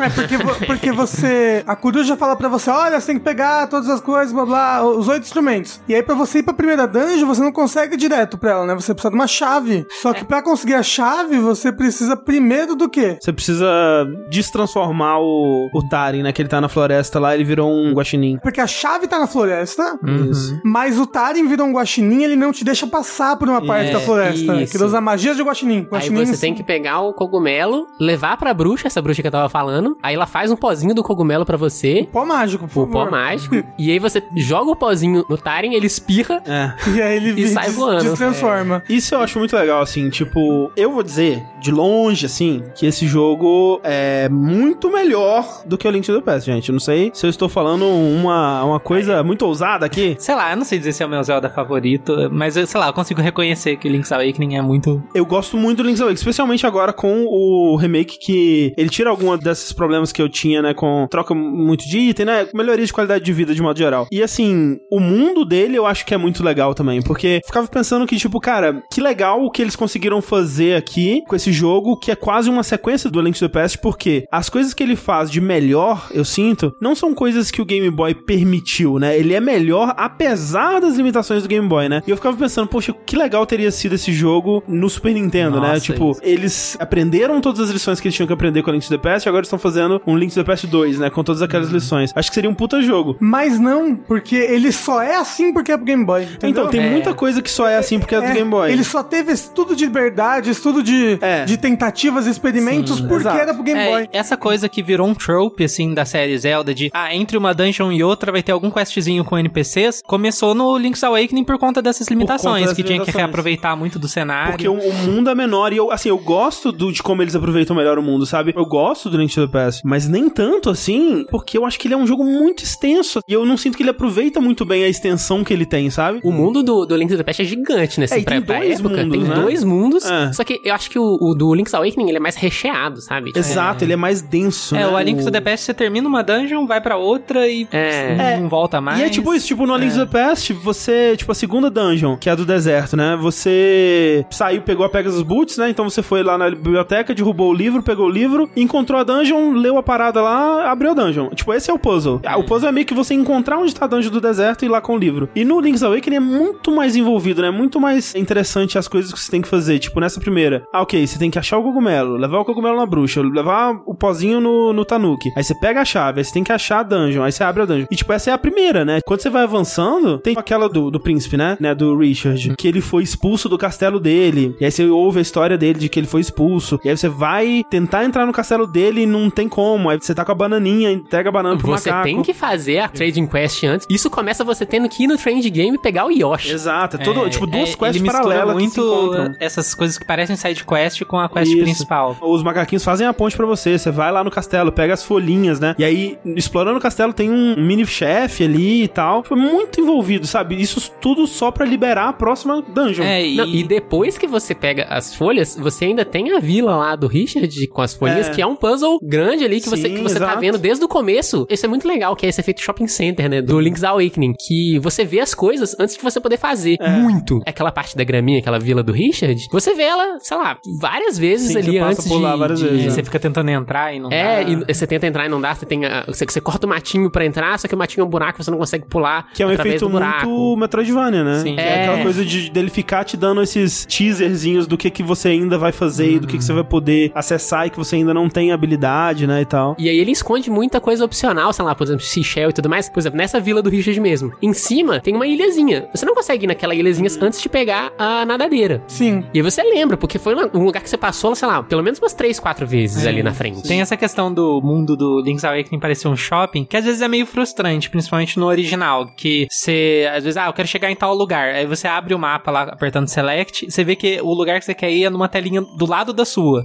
Só que não é só você ir uma telinha pro lado, você tem que dar uma mega volta, às vezes, pra chegar na telinha que era do lado. É, Às vezes achar um caminho subterrâneo, né? É, porque é a impressão que dá, novamente, que pelo mundo ser pequeno, eles tentam fazer, tirar o máximo disso. Aí, então você tem que dar muita volta sempre É. pra chegar em qualquer lugar. Mas eu sinto que depois que você pega os itens, você vai abrindo altos atalhos, É, você vai. sabe? Sim, tipo, que é uma coisa bem Metroidvania também. É, tipo, tem aquela pedra que parece uma caveira que você destrói com a bomba. Sim. Aí depois você abre um puta talho por ali. Depois você pula. Aí você pode pular uns buracos que tem no meio do caminho. Você pode usar usar o hookshot. Uma quest legal que tem também é logo depois que você termina a primeira dungeon, você volta pra vila, o cachorro foi sequestrado. Quem poderia fazer uma coisa tão É, horrível? aí as crianças estão pam, param, param, param, pam, pam, pam, pam, pam, pam. e elas estão desesperadas, assim, é muito legal. E aí você tem que ir lá resgatar o cachorro de uns moblins, né? Isso, e aí tem o, a- o esconderijo dos moblins, Tem que é um meio... boss é, lá. Aí você pega o cachorro, aí, aí você leva o cachorro pra dona. O cachorro vira um, vira um seu minionzinho, ele fica te É, seguindo, por um né? tempo. E aí com esse cachorro você consegue entrar na segunda dungeon. Então, se você volta com o Bauau pra Madame Miau Miau, antes de abrir, terminar a segunda dungeon, na verdade, ela fala pra você ir passear com ele. É, então, eu, eu, então sei- eu tá sempre volto pra ela. Porque você não precisa, você pode ir direto pra, Não, pra porque eu peguei o dungeon. cachorro dela, eu volto, aí ela fala, passeia com ele, aí eu vou lá e levo. É, justo, eu me justo. sentiria irresponsável. gente. Eu nem sabia que existia a opção de você não voltar E pra é ela. meio que o primeiro Zelda que tem companions, assim, que Sim. fazem coisas pra você. É, e esse tem acho que Três. três, né? É, que é a o Marin- Bauau, a Marin e o Galo. O galo. Ah, é verdade, o Que essa galo. quest do galo também é bem legal, você tem que conseguir a canção de ressuscitar os mortos. Que você voa segurando o galo, É, o cuco. tem o fantasminha que te segue também, mas ele não te É. ajuda tanto. Ai, assim. mas é muito legal, Mas é né? muito Que legal É linha muito dele. louco que você sai de uma dungeon, você tá andando de boa, eis que de repente Do nada. um fantasma começa a te seguir. Aí ele começa a falar: Ah, me leva pra tal lugar. Me leva pra tal lugar. E você, eita porra, E, cara. aí- e é foda, É porque é, creepypasta é daí. uma daquelas coisas que, se você explorou bastante o mundo, você... Ah, eu sei mais ou menos pra onde que ele quer que eu, Eu leve. Sei, eu sei, eu lembro de uma casa É, eu lembro uma abandonada. casa meio creepy de fantasma. Se você explorou, você sabe. Só que eu, eu sinto que esse do fantasma em específico é um lugar meio fora de mão. É, bem fora de mão. Porque ele é tipo um atalho. É. Esse caminho, eu acho que é da praia pra pradaria, é um atalho, eu Sim. acho. É um lugar que tá lá só pra completar a volta É, do total, shopping. é. E eu acho engraçado esse negócio do fantasma, que é, é muito bonitinho ele falando, ah, nostalgia, nostalgia, nada mudou. A fala dele, quando ele chega na casa dele, é essa. Eu sinto que foi um pouco... Eu sou o fantasma pro Link's Awakening.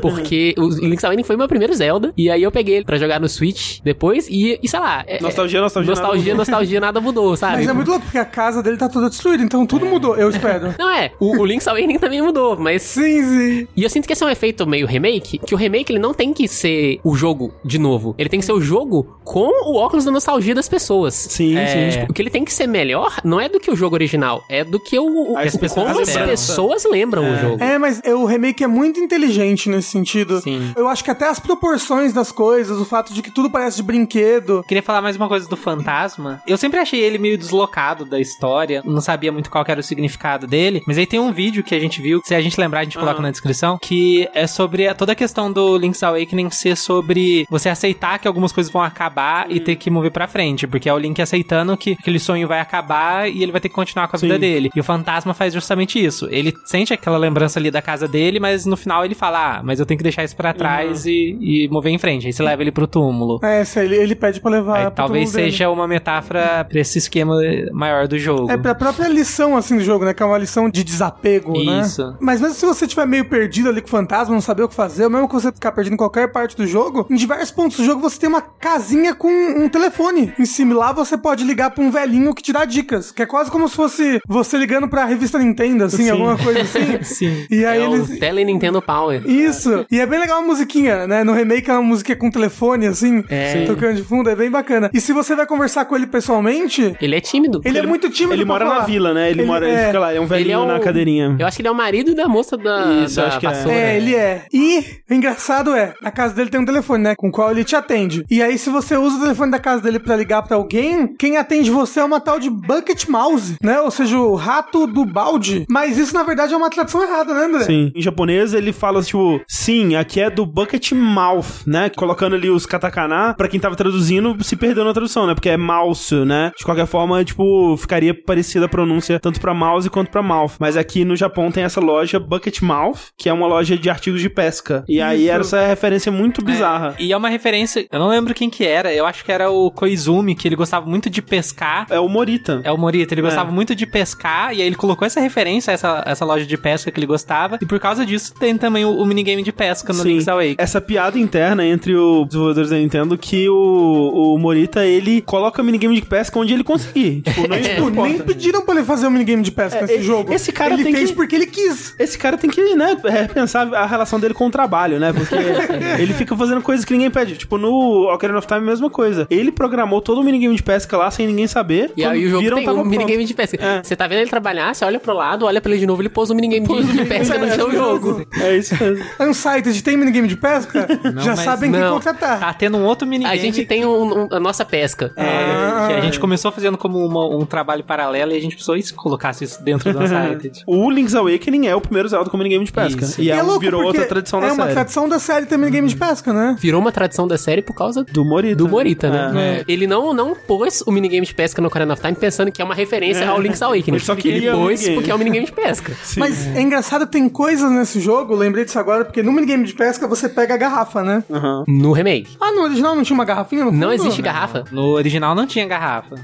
Como é que é a- com a fadinha no original? não Você só tinha usa- fadinha. Não tem fadinha? É, não tem. Não. Tem as fadinhas, mas você só pode pegar elas Só- quando elas é, aparecem. Por isso, por isso que tem a Crazy Trace, que ela dá aquele gelzinho lá que Sim. quando você morre, você renasce. Que no original não é nem um gelzinho, né? É uma poção de RPG de, de vida. A Chris Trace é uma personagem bem estranha, né? ela, ela vive um pouco fora da vila, você paga pra ela 26 ou 40 e tantas rúpias, né? 28 ou 42, de- dependendo de quantos inimigos você matou. É, se tá em número ímpar ou par, não é? Caraca. É, e aí ela cura a sua vida toda, mas mais importante, ela te dá, tipo, uma poção, que no remake é um... Creminho. Um creme de massagem, que quando você morre, você revive com os corações cheios. E é engraçado que você vai lá com a Marin, ela não faz isso, que a Marin meio fica com ciúmes e não deixa. Elas ficam as duas com ciúmes, É, eu acho. Que bizarro. Falando disso de interação com os companions, né, que te seguem no jogo, quando você tá com o Bawal, tem umas coisinhas também, né? Se você leva ele pro Richard, o Richard fica puto. Tira esse É. cachorro daqui. Esse negócio de levar ele pro Richard é um jeito de você ter que devolver o Bawal antes de prosseguir na história. Ah, é? É. técnica de speedrun. é, assim. não, não. é pra você não continuar com o Baal pro resto do jogo. É, Ah, entendi. pra- que o pessoal no speedrun ignora só, né? É muito engraçado isso, né? Tipo, na speedrun, você passa essa parte do Richard na tora, assim. Tipo, foda-se a, a parte lá toda do Kenneth Castle. Você só faz um glitch, entra na vila pelo lado que normalmente não dá pra entrar, cava a chave lá direto. A chave não é nem o sprite da chave, é o sprite da folha, mas você abre a dungeon com a folha pelo lado errado também. Caraca. E aí você continua o jogo todo com o Shenshon. É, você fica com o Bawal o resto do jogo e ele come umas cutscenes. Tem umas cutscenes as que não... cutscenes estão marcadas como objetos que o Baal pode comer. Aí ele acelera o jogo um tantão, que, Que ele vai incrível. comendo as cutscenes. Caralho! A que mais economiza tempo, eu acho, é a do Face Shrine, que tem toda uma cutscene gigante de abrindo a, a, a dungeon. Cachoeira? Não, essa é a, a da Angler Tunnel, que acho que ele come também. As cutscenes da coruja também. É, Antes ele- da coruja aparecer, ele come ele come a cutscene da coruja, que a cutscene não acontece. É, muito engraçado. Incrível isso. E ele glitcha muito junto com o sprite da Marin. Acho que é meio que guardado meio que no Sei, mesmo pode lugar e tudo é, mais. Aí, tipo, ficam todos... Que bizarro. É, a speedrun do original é muito engraçada. É, a do novo também é muito legal, que ela usa essa coisa da Crazy Tracy pra... Reviver em cima de lugares, né? Isso, é. É uma técnica parecida com o Zombie Hover do Wind Waker, que você sobe no lugar, morre e revive. Acho que outro personagem legal desses personagens secundários e meio bizarros do Link's Awakening, que tem uma história interessante, é o Mr. Wright. Hum, Que ele é baseado no Will Wright, o criador do Sin City. Isso que é, muito, louco, bizarro. Muito louco. Tipo, Will Wright, o game designer, está É uma no universo de verdade. de Link's Awakening. É um moço com a bunda verde na cabeça? É, ele É, mas é o cabelo dele. Ele é um personagem no Sin City, né? Então, é porque é. o Will Wright, ele não é daquele jeito, ele não tem cabelo verde, por incrível que pareça. Mas ele Mas era meio né? baseado no visual dele da época. É, assim, porque... eles deixaram ele meio que um professor maluco, assim, né? É, é porque depois que saiu o Sin City, diz a, a história que o Miyamoto gostou muito do Sin City e eles queriam um Sin City pro Super Nintendo. Sim. E aí a Nintendo é, recebeu os direitos de desenvolver um jogo do Sin City, que é aquele Sin City do Super Nintendo, que é Sim, todo que tem o bonitinho. Bowser tudo mais. Isso. Que é realmente desenvolvido pela Nintendo É, né? isso, É, é. que a equipe do Miyamoto desenvolveu aquele Sin Sim, City. e aí lá eles tiveram algumas liberdades. E uma delas foi de criar um personagem que é tipo um tutorial assim do jogo, que é o Mr. Wright, que eles se basearam no Will Wright. No Sin City é escrito igual o sobrenome dele. É, que ele é- é... o Mr. Wright. Sim, W-R... é W-R-I-G-H-T, né? Isso. Aí no Link's Awakening eles fazem esse trocadilho que ele vira o Mr. Wright de escrever. W-R-I-T-E. Ah. E aí ele é o cara que escreve cartas. E aí, ele tá trocando carta com uma pessoa do Animal Village, né? Que é Mas- uma bodezinha, né? E mais ele tá sofrendo um catfishing. Catfishing.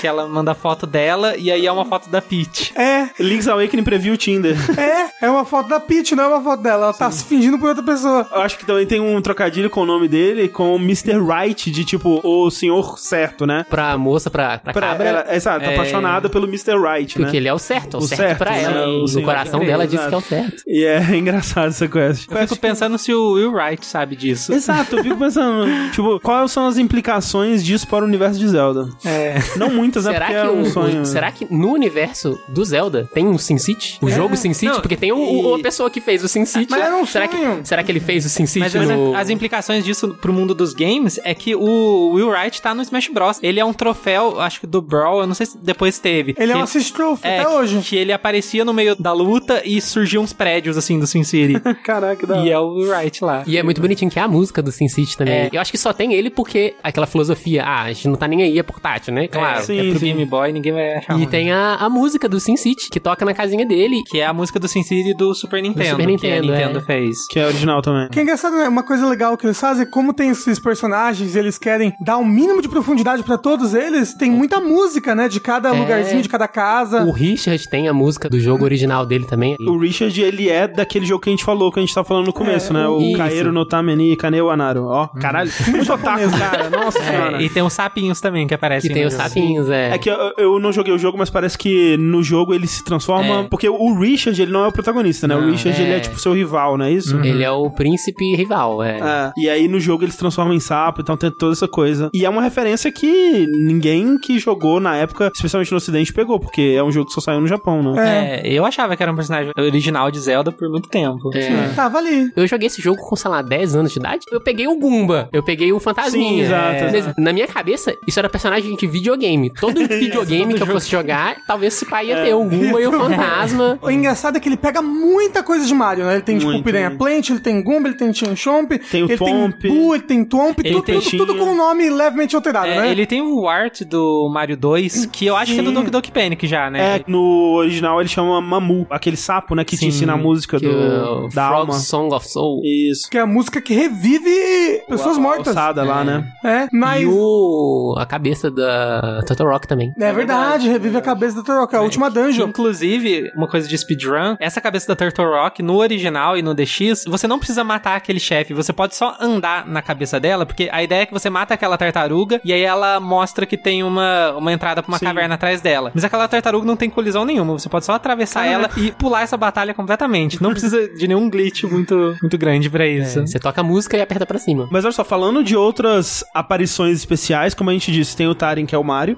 Daí tem um cara que parece muito Luigi, que é o cara da- das galinhas, que fica alimentando as, as galinhas, parece muito Luigi. Tem o Mr. Right, que a gente falou. O Yoshi pode ser ganho no Trend Game, né? Que é onde É. começa o, A Trading troca, Quest. É, né? A Quest, que é uma coisa que depois foi bem forte no Ocarina of Time. Tem a Trading Quest lá, que é grandona. Sim, é, é legal. Importante. Porque eu acho que no Ocarina of Time tem, acho que no Oracles of Ages e Season tem também. No Majora's Majora's Mask, Mask, Majora's tem é. muita coisa então, disso. foi algo que ficou relativamente comum na série, mas é legal porque aqui é parte da quest principal, né? É. No fim das contas, o último item que você pega é a lupa, né? Que você precisa Isso. pra, Pra ver ler as livro. direções lá do Sim. livro. Mas ao mesmo tempo, ela é uma quest que intercala com side quests, né? Então Uhum. é, é uma quest que você tá fazendo ela ao longo do jogo inteiro. Em alguns momentos é meio complicado, né? Que tem alguns itens que não fazem muito sentido, que você fica meio perdido e você vai meio que vou andar pelo mundo e ver se eu É. acho algum NPC que quer esse item. Eu Acho que o pior deles, que mais me agarrou, eu acho, nas, nas primeiras vezes que eu joguei, é o, o anzol de pesca, que você tem que mergulhar embaixo da ponte Isso, é. pra trocar. Que é meio que uma referência ao Link to the Past, É, né? é, eu ia comentar isso. Eu joguei o A Link to the Past antes, aí uma das primeiras coisas que eu fiz quando eu peguei a nadadeira é procurar a ponte pra entrar embaixo. É, então. Mas aí, tipo, é, realmente é bem escondido, né? É. A maioria dos outros itens você já interagiu com o personagem antes, aí dá É. pra ter uma ideia. Esse você vai lá só pra entregar o item. É, é aquilo, se você estiver jogando o jogo só indo nas partes, sei lá, que a coruja te fala, muitas vezes vai perder esses, esses- essas interações. Mas depois você tem que de algum jeito Tem. fazer essa quest. Então, Sim, sim. É foda porque às vezes você até foi no personagem, mas velho, esqueci. Qual que é o personagem que queria uma A banana, vassoura, uma é. vassoura? Quando eu joguei esse jogo pela primeira vez, eu joguei no 3DS. Eu joguei a versão DX que tinha no 3DS. Eu ia anotando tudo num papel, assim. Ou tirando foto no celular da tela do DS. Uma coisa boa do remake é que ele te deixa colocar marcadores no mapa, né? Isso. Eu gosto muito de jogos que fazem isso, cara. Falando mais de aparições especiais, como o Rafa disse, vários inimigos do Mario, né? Tipo, Uhum. tudo, tudo que você pensar de inimigo do Mario. Até tipo o Shy Guy. Tem o Kirby. Um Tem Kirby, Kirby. um bizarro. É, É meio que o anti-Kirby, É né? um Kirby assustador. Tem tanto que a gente tem deve ter inimigo, é. esquecido. Tem o- os peixinhos do Mario, Tem que os Ah, é tem o, o Blooper e o... o- É, tem a, o, O a Chip Chip. Chip Chip, é verdade. Que depois eles aparecem no minigame de pesca no remake, que dá pra pescar eles. É verdade. É, é muito bonitinho. Mas ó, uma curiosidade, os Boos, eles só aparecem aparece na segunda dungeon do jogo, né? E especificamente nessa dungeon, a música dela tem um remix da Bull House do Super Mario World. Ah, é? É, Então é, tipo, se aquele- você ouve a música, você ouve aquele.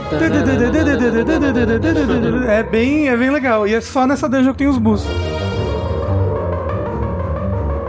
O design de dungeons do Link's Awakening também é um- uma quebra do que estava sendo feito até então na série, que passou a ser também um molde pro futuro, né? Sim. É, louco, né? Porque ele quebrou, mas ao mesmo tempo ele se transformou no molde do que viriam ser as dungeons de Zelda. É, porque Por muita muito gente tempo. referenciou a Link to the Past como o criador dessas fórmulas de item e dungeon, só que não é muito na Não na é real. exatamente, Se é. você Tá for ver... faltando muita coisa, né, pra, da É. fórmula no Link to the Past. Assim, tem os lados positivos e os lados negativos disso. Como a gente tinha comentado antes, eu sinto que Zelda eventualmente virou uma coisa muito formulaica e Muito. muito da fórmula que o Link's Awakening cria. E aí o A Link to the Past, se você vê agora nesse contexto que esse design já virou uma coisa formulaica, ele parece que quebra muito dessa Ele fórmula. parece mais interessante, mas realmente não é culpa do Link's Awakening, né? É, culpa não. dos outros jogos que É, não tanto tentaram é. fazer. E esse design por si só é um design, sei lá, muito bom. assim, acho que legal, rendeu é. jogos muito legais, Sim. influenciou muita coisa. E é aquilo de jogar o Link's Awakening depois de ter contato com o resto da série toda, que o Link's Awakening ele não parece tão revolucionário por causa disso. É, exato. Porque ele inventou essas coisas. É tipo quando você vê um filme antigo Isso, que inventou isso. alguma técnica de, É. de, de cinema que você. Ah, tá, ok, mas o plano Você, nem, sequência, você nem whatever. considera, né? Tipo, você já toma aquilo como parte da parada. É, porque se você pensar o que que a gente considera como uma fórmula de dungeon do Zelda, é que todo dungeon vai ter um item, aí esse item vai liberar mais ou menos metade da dungeon, você pega esse item, tipo, na sua metade da dungeon e é- ela libera a metade final. É, vai ser tipo um efeito meio Metroidvania, né? É. Que você, sei lá, tem uns buracos que você não consegue passar. Você vai pegar a pena e você vai conseguir pular os buracos. É, agora. e aí geralmente no chefão você vai ter que usar esse item pra derrotar o chefão. É, tipo, ele geralmente vai ser a fraqueza do É, chefe. e se você pensar no A Link to the Past, não era assim. É. Muito das dungeons você pegava um item que não era usado na dungeon. Tem a Moon Pearl É. da terceira dungeon, que você só vai usar lá na frente, que inclusive é uma parte que muita gente se perdia no A Link to the Past, porque é um baú super difícil de pegar naquela terceira dungeon, e como você não precisa Uhum. desse item pra progredir ali, só precisa mais pra frente, é muito estranho essa coisa de você ter que passar a dungeon e depois voltar nela pra pegar um item. Tinha dungeon que dava roupinha que só aumentava a defesa, É. e a maioria dos chefes você vencia só com, com a espada. Mas, pá, tem tipo aquele que você puxa com as coisas com hookshot. É, é o único chefe do jogo que você precisa de algum Mas é item só, específico. É, é, tem o do martelinho que não é necessário, você pode matar com a É, bomba. Mas é a fraqueza dele, É, né? tanto é que quando eu era criança, esse chefe da dungeon que você pega o martelinho, você derrota ele muito mais fácil com o martelinho. Só que, sei lá, eu acho que por eu não ter sido influenciado ainda por toda essa fórmula de game design, eu lembro que eu chegava nesse chefão, eu mudava pra bomba. Porque Uhum. dá pra você destruir a, a cara dele com a bomba também. E eu achava super difícil esse chefe. Eu ficava, nossa, tem que levar altas bombas lá. Eu não pensava em usar o martelinho que você Sim. acabou de pegar. sei lá. É, e mesmo essa dungeon que te dá roupinha de defesa e tudo mais, não é, por exemplo, tipo no Fire Temple, que com essa defesa você vai conseguir passar alguma coisa. É só uma coisa pra você lidar melhor É. com os inimigos e é completamente opcional o item da dungeon lá. Sim. E no primeiro Zelda também, muitos dos itens das dungeons eram opcionais. E essa coisa meio Metroidvania de você primeiro passar pela dungeon vendo vários obstáculos que você não consegue passar, pegar o item e conseguir passar eles, é do Link's Awakening também. Ah. No A Link to the Past, geralmente as dungeons não eram divididas nessas duas fases, antes e depois do item. Elas eram divididas antes e depois da boss key. Da da Big chave, Key, é, é, que é da isso. Big Key. Que você pegava uma chave grandona que deixava você abrir certas portas. E o era- baú. Ela abriu o baú. é, né? o baú. É. Mas aí você pegava o item, mas aí você já tinha a chave Sim. e podia ir quase direto pro chefão. No Link's Awakening, ele bem estabeleceu essa forma de não só do item, mas também da boss key, né? É. Que é, É. algo que virou muito icônico de Zelda. É, você tem que achar o item da dungeon e a boss key. É, É. tipo, e muitas vezes é dividido em momentos, né? Tipo, ok, eu entrei na dungeon, eu tô meio que cego, aí eu vou achar o mapa, eu vou achar a bússola, e aí agora eu vou achar o item da dungeon, né? Entender como isso aqui tudo funciona. E aí é quando você achar a chave do, do pesadelo, né? Do Link's Awakening, aí é que você vai saber que você tá pronto pro final, né? E tem toda essa fórmula que no Link's Awakening ela funciona muito bem, mas que quando ela é usada a exaustão, ela se torna bem previsível, né? Ela se torna É. muito É formulaica. tipo, tipo, no Ocarina of Time ainda é bem legal. Eu diria, no Majora's Mask é bem legal ainda essa fórmula. Eu acho que essa fórmula foi tendo um desgaste, assim, mais ali pro Twilight Princess.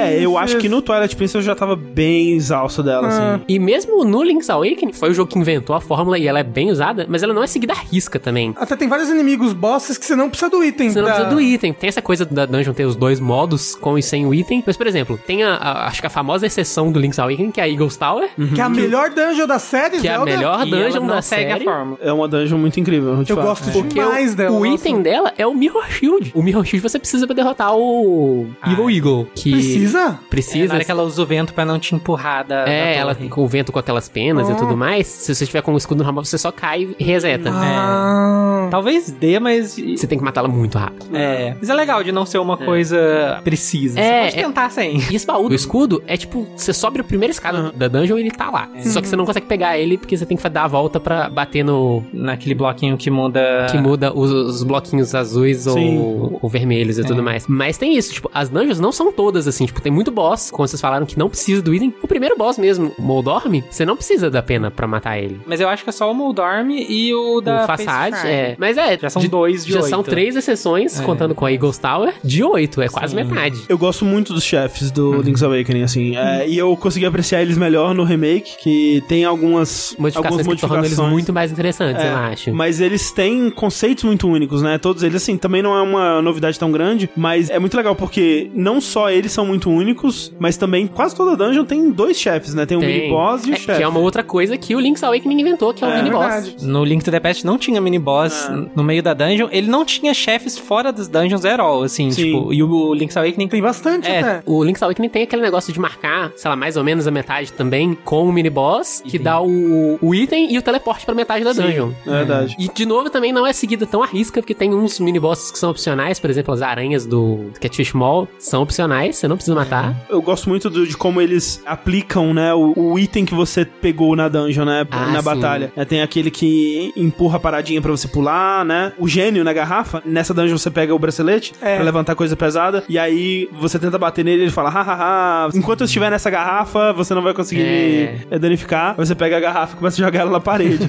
e é muito bom. É interessante isso, que o chefe da primeira dungeon não precisa do pulo, mas o mini boss precisa. Que é É. esse que você tem que pular. Ah, é o mini boss, né? Qual que é o chefe da É primeira o Moldorm. É aquela serpente que a cauda dela é uma bolinha vermelha, Ah, ela tá, fica, sei. Ok, ela fica Que andando em do Link to círculos. the Past. Sim, é do que é do Link to the Past. Ok, isso aí. E muito impressionantes, né, pro Game Boy. Uns sprites grandaço, né? Assim, É. loucos. E da Eagles Tower, que é um chefe que você enfrenta no modo plataforma do jogo, né? Isso, é. No modo de lado, a visão lateral, que é um chefe que você tem que pular os ataques dele e tal. É, o bem segundo chefe que é assim, que você enfrenta na lateral. É, o Que primeiro tem é o o chefe horrível, que é o pior chefe da Ah, o série, peixe. que é o peixe. É. Que ele não faz nada. O peixe eu sinto que talvez já seja um- uma representação desse desgaste da fórmula, porque eles queriam algum chefe que usasse a nadadeira que você acabou de pegar. Mas parece que por conta Não da jogabilidade eles algo. não conseguiram criar um chefe tão interessante debaixo d'água. Mas eles queriam um chefe que usasse a nadadeira. E é isso, no remake eles tentam fazer esse chefe mais interessante, dão vários outros ataques e tudo mais. Eu gosto, eu gosto dele. Eu, eu gosto dele porque ele é de lado. É legal. Eu, Eu, eu gosto do que você tem que usar a Pegasus Boots pra cortar ele no meio. Ah, esse é muito Esse legal. é bem E legal. antes disso você tem que derrubar ele do teto. Batendo com a, é, na, bater parede. na parede. É, e se você comparar com os chefes do A Link to the Past, esse é, tipo, muito maior, assim, em escopo do que, que os chefes fazem. Todos são muito únicos, comportamentos muito únicos? É, E estratégias únicas. A maioria deles tem, tipo, duas fases. O último chefe tem um monte de fase. Ah, é. Não, o último chefe eu acho que é tipo uma combinação, não só mecânica, como simbólica, eu acho, do jogo. Todos os aspectos é, muito legal. E outra coisa que ele é, tem um escopo maior com a Link to the Past é que cada dungeon tem uma música própria. No A Link to the Past, as dungeons repetiam as músicas. É a música de dungeon. Você tem três músicas de dungeon. A do Hyrule Castle, se você for considerar ele como uma Ah. dungeon. É, as dungeons do Light World e as dungeons do Dark ah, World. é. Aí é aquela coisa, ele tenta contar uma narrativa, assim, com essa música que, ah, primeiro, sei lá, é a música do castelo, é uma coisa mais majestosa e tal. As músicas das dungeons da Light World, como era, tipo, um teste pro Link, não era uma coisa muito do mal ainda, é uma música mais tranquila. E aí, quando você chega no Dark World, eu acho que tem um choque, assim, das músicas serem bem tensas, mas ainda era muito simples comparado com o que tem com a evolução das músicas das dungeons no Link's Awakening. É, e quando você vai pro Zelda clássico, a, a música da Dungeon, ela é icônica, mas é uma música muito simples, É, né? e é uma só também. É. Aí tem essa coisa, eu acho, no Link's Awakening que tem essa preocupação muito grande em contar uma história com a música das dungeons,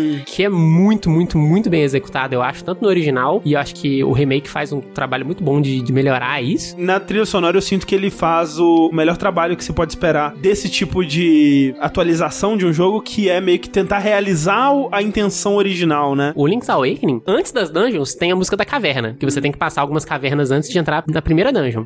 Que é aquela música. taradadã, pam, pam, que ela tem esses dois motivos. Esse chamado e resposta que a gente chama, que é o taradadam, e ele responde tada. Um artigo do Jason Yu, que eu li no Patreon dele, ele faz essa análise muito extensa, assim, da- das músicas das dungeons, que ele chama de Jaws Effect, é o efeito tubarão. Ah, tá. Você começa mais devagar, ele toca devagar de novo, aí ele toca em metade do tempo, e depois, tipo, em um quarto do tempo, mais ou menos. Aham. Conforme as dungeons vão avançando? Não, não, não. Não, não, na- nessa na- nessa primeira música.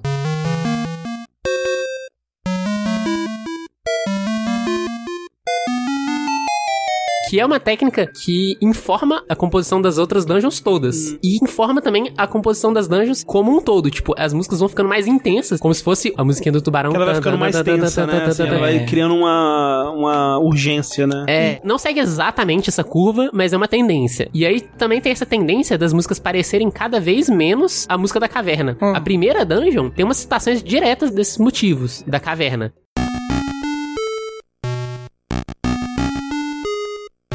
Você entra na primeira dungeon, ela é tipo uma caverna. E até na questão do tema visual das dungeons, que é outra coisa de escopo maior do Link's Awakening, É. que no A Link to the Past, a maioria das dungeons era calabouço. É uma dungeon, não tinha, tipo, é a dungeon do tema tal. Às vezes muda o esquema de cor, mas é, É, isso. no Link's Awakening tem isso. As primeiras dungeons são tipo uma caverna, e aí depois, ah, é uma caverna debaixo d'água, depois é uma torre, vai mudando visualmente. Tem a Dungeon da Lava, né? Do fogo. Isso, né? é. Que é o formato dela, é um formato de tartaruga. É, não, todas as dungeons têm o formato do nome delas. E aí, acompanhando essa, evolução visual das dungeons, eu acho, inclusive o visual delas vai ficando cada vez menos caverna também, a música vai acompanhando isso, ela vai perdendo esse motivo da caverna e ganhando um outro motivo, uma, uma divisão bem clara, que esses temas são todos citados diretamente até a quinta dungeon, que é Catfish Mall, onde você pega o hookshot.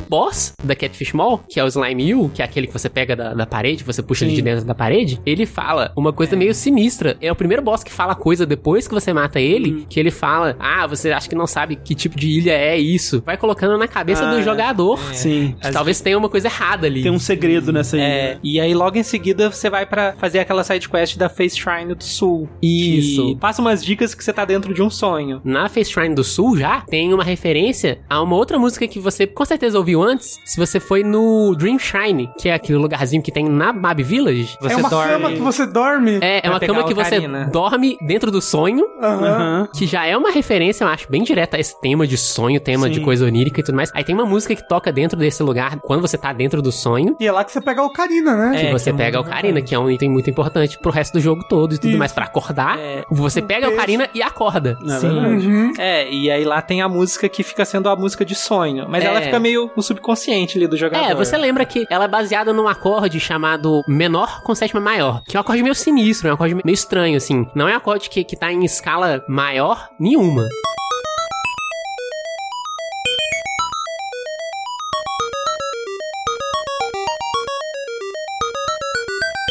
E aí, a partir da Face Shrine do Sul, todas as dungeons têm alguma referência a esse acorde. Do que- sonho. do sonho, é o acorde dos sonhos. A música da Face Shrine do Sul é uma mistura desse acorde com a balada do Windfish. Sei. Só que ela é tocada de um jeito meio estranho, pra mostrar que é um- uma coisa meio sinistra, que é onde você aprende aquele negócio depois do. Sim, sim. Você vê do o Argos. mural? É, você vê o mural.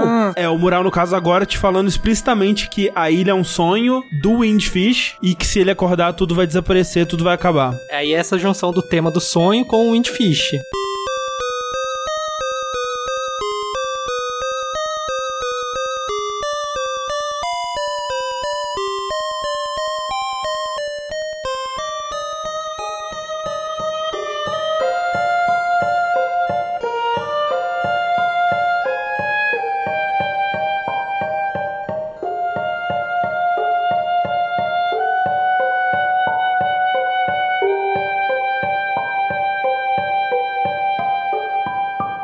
Logo depois disso, você pega a Face Key, entra na Face Shrine. Eu acho que todo mundo que jogou esse jogo lembra que a música da Face Shrine é diferente. Ela é mais tensa, ela é mais sinistra. No remake, eu acho que é mais ainda, porque eles eles adicionam muitos instrumentos, é uma orquestração mais com as cordas, fazendo esse acorde que é meio sinistro. Aham. É, e é aquela coisa meio subconsciente, eu acho, de que, sei lá, eu lembro que eu jogando criança, todas as dungeons até agora tinha aquela música meio de caverna, e aí você entra nessa dungeon e tem uma música triste, e aí você fica, por que É. que tem uma música triste nessa dungeon? Sei lá, começa a tocar essa música super sinistra e tudo mais, baseada nesse mesmo acorde. Sei lá, que tem uma coisa de errado. Sim.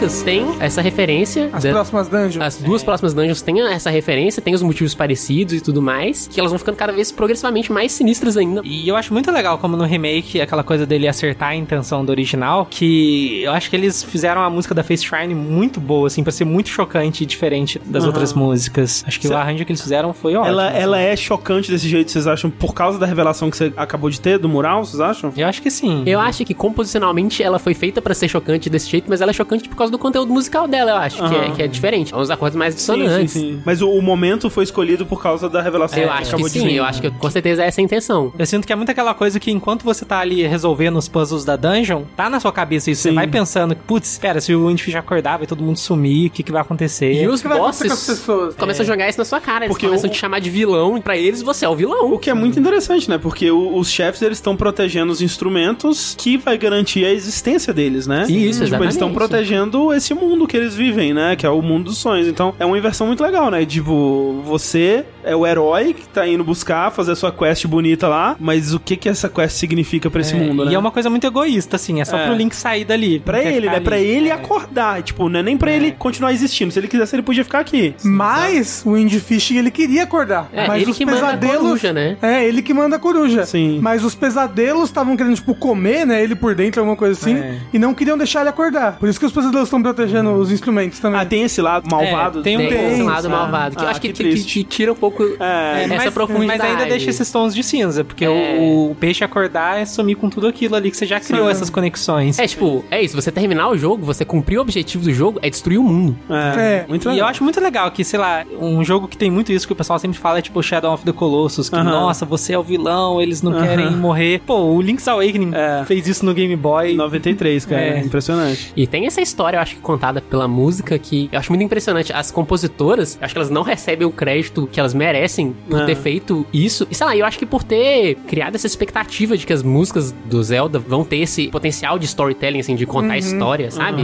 Que elas são. Kozui Ishikawa e a Minako Hamano. E elas são as compositoras, porque muita gente dá o crédito errado desse jogo pro Kazumi Totaka. Que ele é- fez algumas músicas, Ele não, fez música nenhuma É, nesse jogo. Ele Todo- fez só aquela música que ele põe em todos os jogos, né? Aqui, ó. Tá, tá, tá, tá, tá, tá, tá.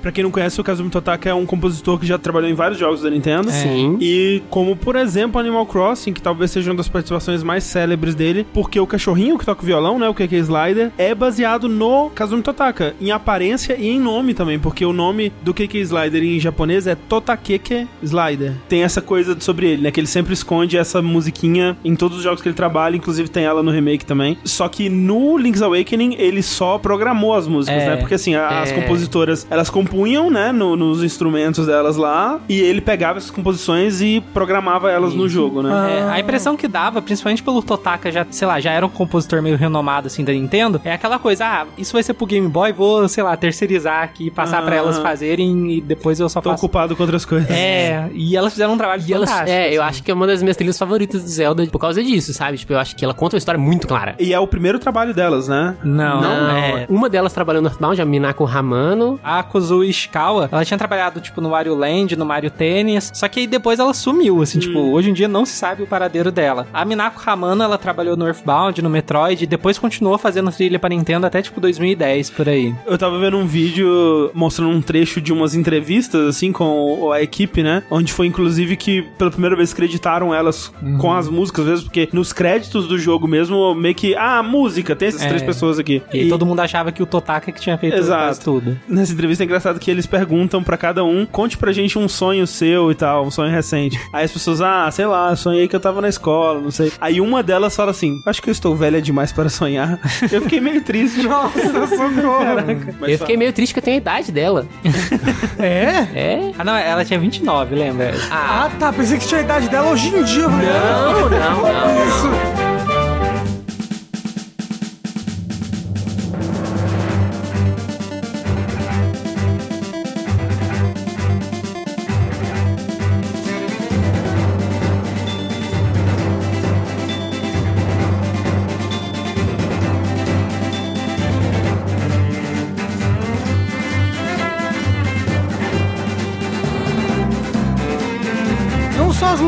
Dungeons são muito boas, como pra mim uma das minhas músicas favoritas de Zelda, que a gente falou num Dash recente. É, sim. Que é a Tal Tal Heights. Que eu Sim. amo demais essa música. Pra mim, tipo, ela, quando eu joguei no 3DS pela primeira vez, né? Eu fiquei assim, tipo, abismado. Caramba, como é que o Game Boy tem uma música tão boa assim? Essa música é tão legal e divertida e aventura e uou e todas as versões dessa música que puder eu.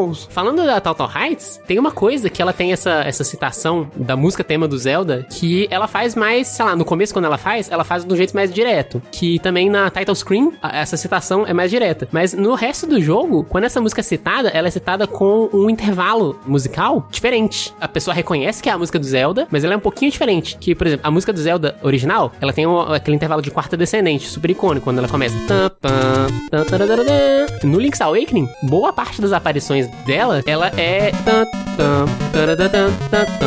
Como é a música da, da espada, como é a música do. Antes dessa referência mais direta na title screen, naquela cutscene que a, a Marin acorda o Link. É, é como a gente falou, é tudo similar. Familiar, é, mas tu- é, diferente. é tudo um uncanny, né? Tipo, até a É, própria música, a- tipo, essa a- música de Zelda. Não, pera, não é. É a música do Zelda dos sonhos. E eu acho que o Rafa puxou aí a questão dos arranjos do remake, né? Que eu acho Sim, que é interessante que falar são também. muito, muito, muito, muito. E é muito inteligente o que eles fazem, né? Porque a maioria das músicas, né? Música da Map Village ou a música do Overworld normal é super curtinha, né? Um loop curtinho ali, de Uhum. alguns segundos só, e repete, repete, repete. No remake, eles foram muito inteligentes porque eles não prolongaram exatamente a composição, né? A composição ela é muito fiel, né? As É. notas que estão lá são as notas que eram tocadas no Game Boy, mas eles vão variando os arranjos, né? Isso, é. A Mab Village, por exemplo, é a mesma música tocada três vezes, com três arranjos diferentes. Com o pianinho de brinquedo e depois variando os outros instrumentos, com flauta doce. Ele tem muito instrumento de sopro, né? Tem muito instrumento de sopro. Eu acho que o conjunto de instrumentos mais icônico, eu acho, do remake é o quinteto de sopros. Aham. Que no caso ele, ele foi alterado pra ser tipo um sexteto de sopros. Que normalmente a flauta, o oboé, a clarineta, a trompa e o fagote.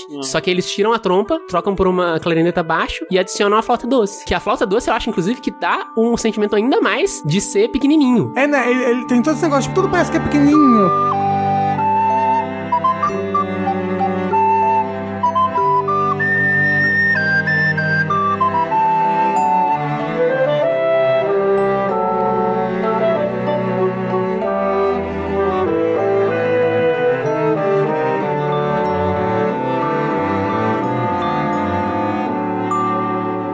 Acho que as músicas também, elas têm essa coisa lúdica, essa coisa de sonhos, né? Então você. É a brincadeira. Eu É. acho que do, jeito- do mesmo jeito que, sei lá, eles colocaram muitas coisas no jogo de brincadeira, a música do remake captura muito bem esse espírito, eu acho, do resto do jogo mesmo. É, e, e no remake tem toda essa questão visual que eles tentaram fazer o jogo todo parecer de brinquedo. Diorama, né? É, tem a questão do field of view, assim, do remake, que as coisas ficam meio borradas, assim, É. pra- porque parece que você tá vendo as coisas muito de perto. É, o É, tilt aquela shift, né? Tilt shift, né? É. Quando você filma alguma coisa no macro, né? Assim, É. que fica aquele efeito borrado. E tem isso, tipo, sei lá, eles podiam muito facilmente ter contratado uma orquestra inteira pra fazer esses sons e eles não fizeram. O, o arranjador, Ryo Nagamatsu, ele se conteve pra fazer esses conjuntos de câmara. É o som, eu acho, dos instrumentos, mas é um de cada. Aham. É pequenininho, sabe? É tipo uma vibe mais íntima, mesmo na, na- na instrumentação. É, e isso conversa muito com todo o resto do jogo que a gente já conversou, que você tem esses personagens que tem uma relação mais íntima com o Link, e aí você ter essas músicas, sei lá, num escopo um pouco mais controlado, não é aquela coisa super épica como Zelda costuma ser, acho que faz o jogo pegar mais, sim, pro pessoal. Parece que o jogo todo no remake ele tá se passando numa caixinha, assim, né? Você tá jogando num Game Boy, mas não, entendeu?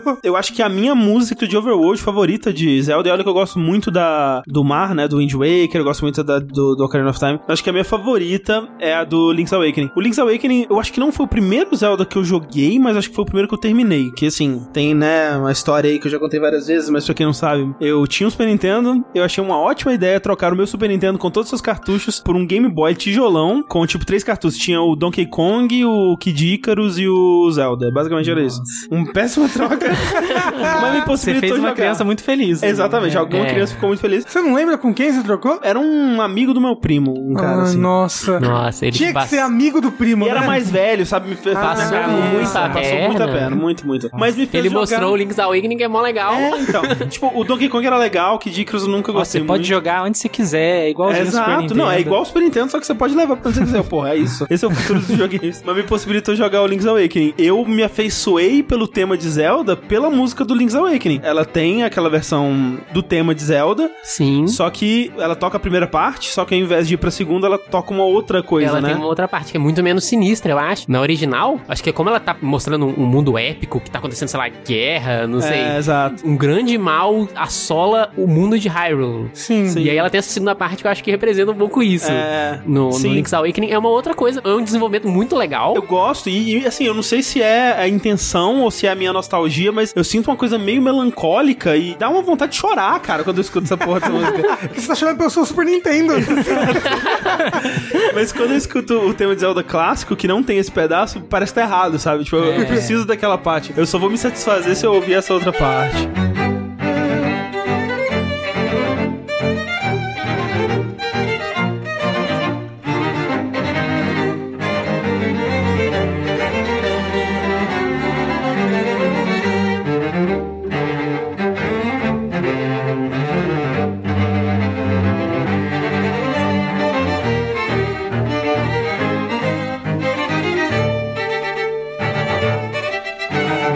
Eu sinto que é muito por causa disso, dessa coisa da trilha sonora ser uma coisa mais íntima do Link's Aham. Awakening e não, não ser aquela coisa muito épica dos outros, que é legal, mas distancia um pouco. Sim. É, eu acho que você se relaciona muito mais, sei lá, com a relação do Link com a Marin do que com a relação do Link com a Zelda, por exemplo. E mais uma releitura que no remake ficou muito boa, eu achei. E é um trabalho muito difícil, porque se você for pensar, você escutando a trilha do Game Boy, o chiptune podia ser qualquer instrumento, né? Não, É. não diz muito bem no chiptune quais instrumentos são aqueles. E eu acho que tanto ele não diz qual instrumento é, que muitas vezes ele só não mexeu. Ele falou assim: ah, É. o som do a onda quadrada lá do Game Boy, ou qualquer outro timbre que ele tenha que o Game Boy tá fazendo, é o som desse instrumento aqui no remake. E ele É. incorporou a trilha original em alguns momentos. Nossa, né? É. momento. Acho que é Staff Roll o nome da música que toca nos créditos, sempre. Aham. É, que começa com a batidinha do, É. do original. Mas tem um momento lá pro minuto 3, assim, e ela muda pra original e eu quase chorei.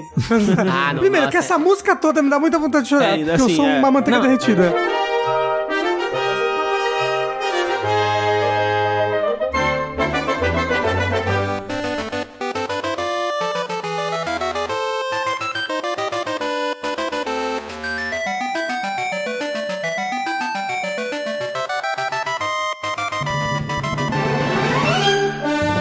Eu sinto muito isso na Face Shrine, principalmente se você jogou o original, que a Face Shrine começa completamente diferente, mas bem no mood, assim, É, com aquelas cordas. É, o que ela aí- faz é o acorde que aquela melodia implica. E aí ele faz isso nas cordas, aquela coisa muito diferente de um chiptune de Game Boy, super dramático. E aí no meio da música ele volta pro chiptune do Game Boy Com as con- cordas por trás. e continua super dramático. É muito É. legal. Tem uma coisa muito legal, eu acho, que vem dessa ausência de limitação, eu acho, que o, remake tem em relação à, à trilha sonora, em relação aos instrumentos e tudo mais, que ele brinca muito com os timbres, né, das músicas originais, que nem sempre o mesmo timbre no original é o mesmo instrumento. Uma coisa que ele faz é uma técnica chamada Clanfarben Melody, Quando eu vi essa palavra na pauta, eu pensei, esse podcast vai ser bom.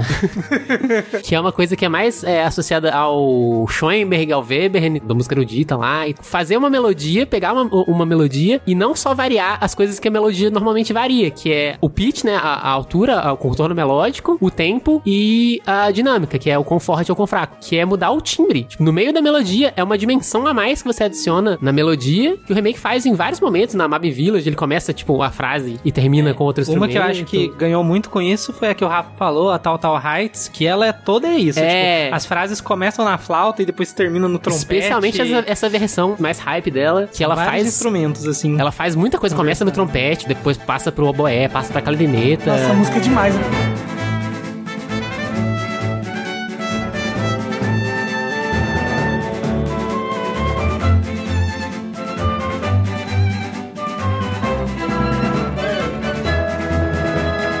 É muito legal que dá muita essa sensação que, tipo, um instrumento falou e o outro respondeu, assim. É, Muito legal. é, é muito massa. É uma dimensão a mais que no, no Game Boy era muito difícil de fazer, porque Sim, você tinha, claro. tipo, E eu, e eu pouquíssimos sinto que isso timbres. também conversa com o tema do jogo na questão dos vários instrumentos. Aquela coisa que você falou de Sim. você poder chegar no Windfish só com alguns instrumentos, acho que tem a ver com isso. O jogo todo conta uma história de vários instrumentos. E tem essa coisa também, tipo, de repetir melodias com outros timbres, que todos os jingles do jogo, muitos deles, eles tocam com um timbre timbre diferente de acordo com o jingle que ele é no remake. Aham. Quando você pega uma música da Ocarina, ele toca aquele tararara na Ocarina. Quando você pega a Seashell, tem um timbre diferente pra Seashell. É, é um timbre diferente, tipo, do timbre meio que padrão, como se fosse o dos itens e tudo mais. No original era uma musiquinha só, né? Nesse É, são várias musiquinhas com instrumentos diferentes. Voltando pra aquele assunto de coisas que Link's Awakening fez que se tornaram padrões ou foram repetidos por outros jogos da série, é esse lance da música ser importante pro jogo como um todo, né? Porque não é o primeiro jogo que tem uma ocarina, né? No Link's the Past tem uma ocarina, mas a ocarina lá ela é automática, né? Você toca ela, vem o, o bichinho pra te É, voar, é, né? Era E ela- igual no Zelda 1, porque no Zelda 1 você tinha uma flauta também É, que né? tocava uma musiquinha só. Isso. Uma Que pitinha. tinha uma flauta. É, que tem é no a Mario flauta 3 do, do também. Mario A flauta 3, do Mario é. 3, Ah, é. exatamente, é isso mesmo. Que faz um tornadinho que te leva. Isso, exatamente. No Link's Awakening é como a gente reconhece mais popularmente no Ocarina of Time, né? Que você tem músicas que você aprende com NPCs, os NPCs vão lá te ensinam uma música, você vai no menu, toca essa música, essa música tem um efeito X É. que você precisa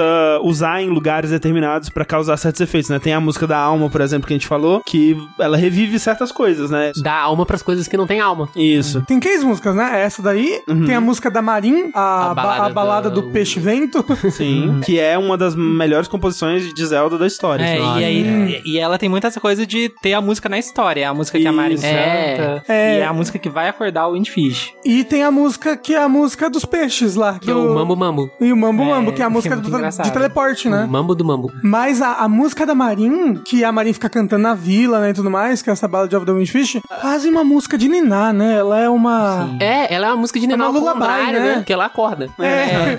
Sim. Mas eu acho que é, que é essa vibe dela mesmo. Eu acho que ela, ela representa muito bem o jogo, eu acho. Aham. Tanto a versão que a Marin canta meio que a capela, Samba, tanto quanto a versão com todos os instrumentos das Sirens. É que é muito legal porque, tanto no jogo original e, de novo, a ambição executada no remake, a ideia é que você tá pegando todos esses instrumentos e todos esses instrumentos vão tocar essa música juntos, né? Em É. início no, no É, final. e né? sempre que você passa uma dungeon e pega um instrumento, ele toca uma partezinha Ele da toca música. Ele toca o trecho que ele tocaria, né? na- É, nessa sei lá. orquestra. E é engraçado que tem, tipo, os instrumentos tipo triângulo, que faz tim, tim, tim, tim, É, tim. E que sozinho não. Né, É, você não dá muita reconhece. Mas quando chega na hora da música, você vê que o triângulozinho tá fazendo é o que ele tocou no final da Exato, dungeon. exato. É, né? Porque depois você reúne todos os instrumentos, você vai até o Pra acordar Isso. ele e toca todos os instrumentos magicamente. É um momento muito mágico do jogo, assim, é um momento muito épico. E pra mim, quando eu joguei quando criança, foi um momento muito mágico, porque eu descobri, quando criança, que você podia tocar a música sem ter todos os instrumentos na frente do Windfish. E ele toca com os instrumentos que você tem. É, isso no Game Boy. que, É, no pelo Game amor Boy. de Deus. Vamos, vamos Tipo, prestar atenção se nisso você, aí. se você tinha, sei lá, quatro instrumentos, ele toca a música, o arranjo inteiro da música, faltando os quatro instrumentos que você não tem. Todo instrumento que eu pegava, eu ia lá no ovo tocar pra ouvir mais um pedacinho Sim, da é muito música. Legal. E sei lá, todas as limitações do Game Boy, mas eles conseguem representar todos os oito É instrumentos. é impressionante. E especialmente quando você vai ouvindo ela aos pouquinhos assim, você repara, ah, esse instrumento aqui é o cello, esse instrumento aqui é o horn Uhum. e tudo mais. Quando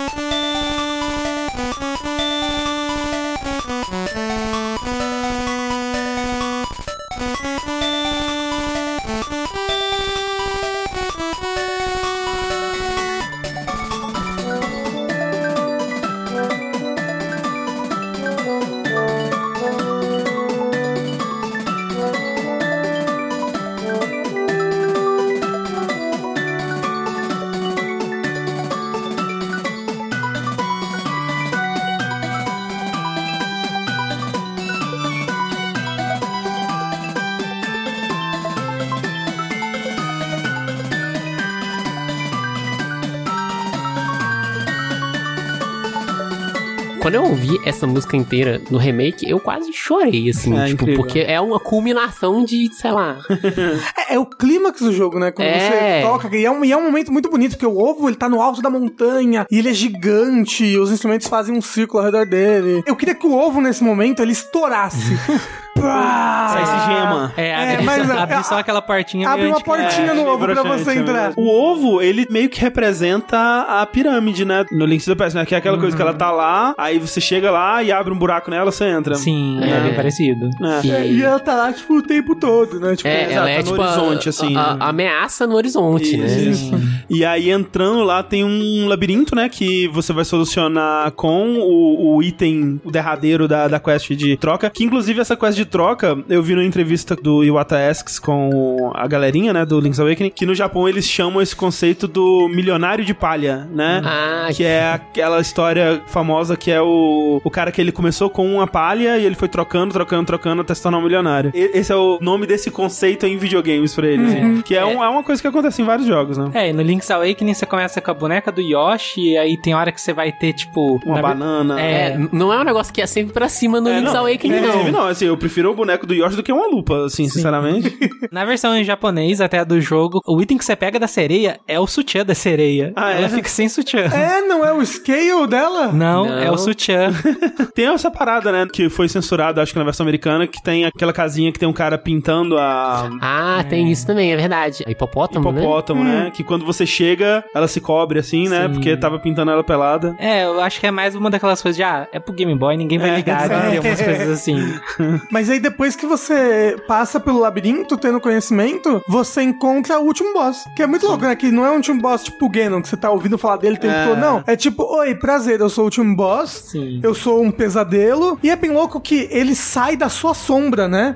É. Eu achei que esse momento ia ser Dark Link, né? Quando eu joguei. O Dark Link ainda também não era uma coisa estabelecida, né? Tipo, É. o Dark Link foi o último boss do Zelda 2. E tem no Ocarina of Time. É, mas é, foi acho que a partir do Ocarina of Time, aquele encontro É. épico ali, que todo mundo, caramba, Dark Link, porra. Mesmo assim, Dark Link não é uma coisa que reaparece muito. Não, na não, franquia. não, super não. Mas aí eu sinto que esse chefão meio que traz aquelas questões de que se é o peixe que tá sonhando, ou se é o Link também, ou se é os dois. Eu acho que esse chefão é uma mistura do pesadelo do peixe com os pesadelos do Link. Tanto É, que ele sim. sai de você. E os, os inimigos que você encontra, vários deles são inimigos do Link de antes do Link's Awakening. Exato, É. é. Eu imagino que o peixe não enfrentou o Aganin, né? lá. É, e o Aganin e o Ganon, né? Que você tem que enfrentar. E eu acho que tem uma coisa também do próprio Link, por ele ter entrado na ilha, ele fez o peixe ter esses pesadelos. É. Infectou eu, É, o peixe ele infectou com- as memórias dele. Com as memórias dele É tudo porque o, mais. o pe- o pessoal fala, né, que a ilha tá mais. Os monstros estão mais. É, os monstros estão agressivos. agressivos e tudo mais. Isso depois que o Link chega. É, isso dá um pouco aque- aquela coisa dos tons de cinza, que talvez todos esses pesadelos começaram a comer o peixe por dentro, só apareceram porque o Link entrou ali também. É, talvez, talvez seja isso. Eu acho que eu tinha entendido mais como, tipo, esse cara tá tentando acordar, vamos defender a gente É, aqui. também. né? Eu acho que também. Mas aí esses monstros tomaram forma É, dos monstros coisas. do Link. Eu acho que as duas coisas Convivem, coexistem ali. coexistem. Mas aí você vence o último boss, que é uma batalha bem legal, apesar de que eu odeio a forma do Ganon, que eu sempre esqueço como é que tem que vencer ela. É ela é uma forma attack muito específica. É, no remake especificamente eu achei difícil dar Isso, você attack. vence o Ganon com Spin Attack, porque no A Link to the Past, eu não sei se isso é diretamente assim, mas se você tá fazendo speedrun do A Link to the Past e consegue pular a Master Sword, a espadinha normal, ela não dá hit no Ganon, ela só dá hit no Ganon com o Spin Attack. É, E aí, se essa espada é a mesma do Link's Awakening, faria Não é possível, sentido caraca. que... Mas assim, mas é, É, é verdade, você só consegue Caraca. acertar esse moço, o, a forma Ganon das, Aham. do Nightmare, com o Spin Attack. Com um ataque normal não, Eu não sinto dá. que mesmo se não for uma, sei lá, se isso não for intencional no Link to the Past, se pá uma coisa que o Tezuka pensou, e acho que eles programaram isso no Link to the Past, Pois é, né? porque no Link to the Past isso tá programado, assim, tipo, se É. você bate com a espadinha normal, É, não, não é- é não dá um engano, glitch, né? não dá nada, tipo, o Link vai pra trás e o Spin Attack funciona. Pois é, eu acho que é uma coisa que eles programaram, especulação louca, mas, tipo, o Tezuka pensou nisso, programou isso no jogo, o Miyamoto falou, não, não pode chegar lá É. sem a Master Sword. É. E aí, no Link's Awakening, que ele teve essa liberdade, deixou lá.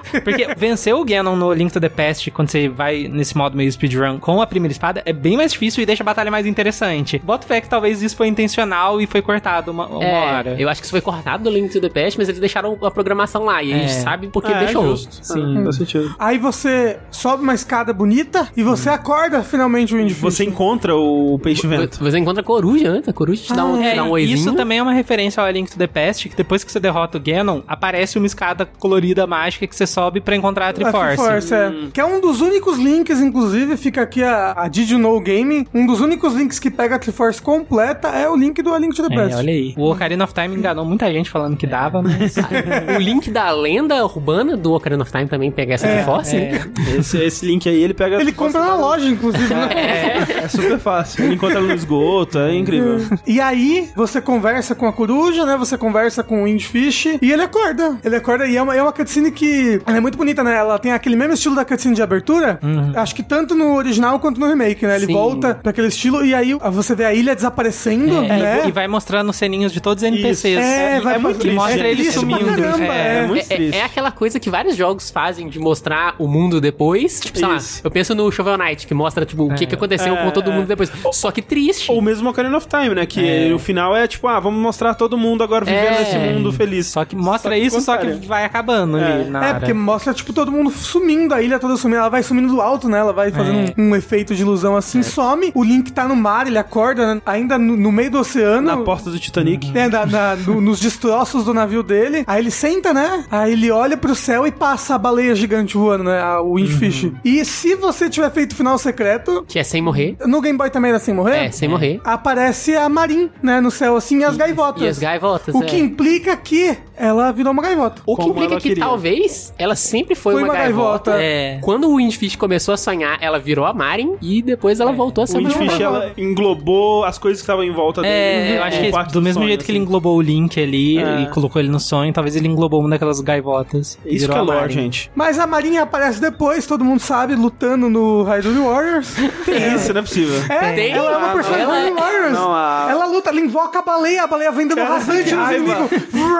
Pra estragar com tudo, Ah, não. aparece lá. Eu gosto. Não, a Marinha aparece como a filha do Talon. É É verdade. o, É a, a Malon, né? o Tarin, a Malon e o Talon. A Malon e É, a Talon. Malon e o Talon. No Ocarina of Time, né? Isso, isso. É aquela menininha que mora em Low Low Range. Low Low Tá Range. finzaço do Link, velho. É Aquela porque é a mesma personagem, é a encarnação. Ela lembra. Ela lembra de tudo.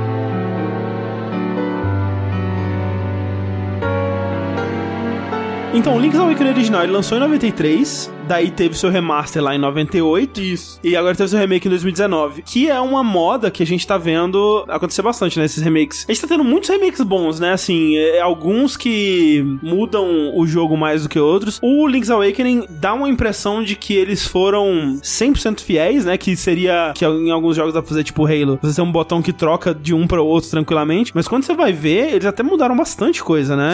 Principalmente em, em questão de qualidade de vida, em gameplay, né? O Link agora ele se move nas oito direções e ataca nas oito direções. ele é é, aquela- mais solto, né? É aquela coisa que a Fê falou, o remake parece que é como você lembra que o jogo Isso, era. Porque sim. se você vai jogar o jogo original, ele tem umas coisas meio chatinhas, assim. E aí várias questões de balanceamento, né? De comportamento de inimigos que foi melhorado. E o original, muita gente acha que ele é muito fácil, né? Uhum. E nesse daí, eles adicionaram o Hero Mode logo de cara pra você poder É, você jogar. pode começar no Hero e Mode. é bem difícil o Hero Mode. Eu, eu, pra jogar agora, né, eu pensei, vou zerar o Hero Mode sem morrer nenhuma vez, pra já ver a cutscene secreta, né, que aparece a Marin, Pans. Eu morri 25 vezes durante o jogo. Eu devo ter morrido umas 15 só na primeira dungeon. porque Eu morri Não, demais na primeira dungeon. É muito, difícil. difícil porque os inimigos dão o dobro de dano, né? E você tem três corações só no começo. É aquilo. Depois que você pega mais corações, você tem acesso a Crazy Trace e tudo mais, é possível não morrer. No começo, é muito difícil. É, É, um- é tipo uma prisão ali que você tem que sair do começo. E você não consegue se curar direito no começo também. Pois é, você não tem nenhum pote. É, você não tem pote pra guardar fadas, não tem acesso a nenhuma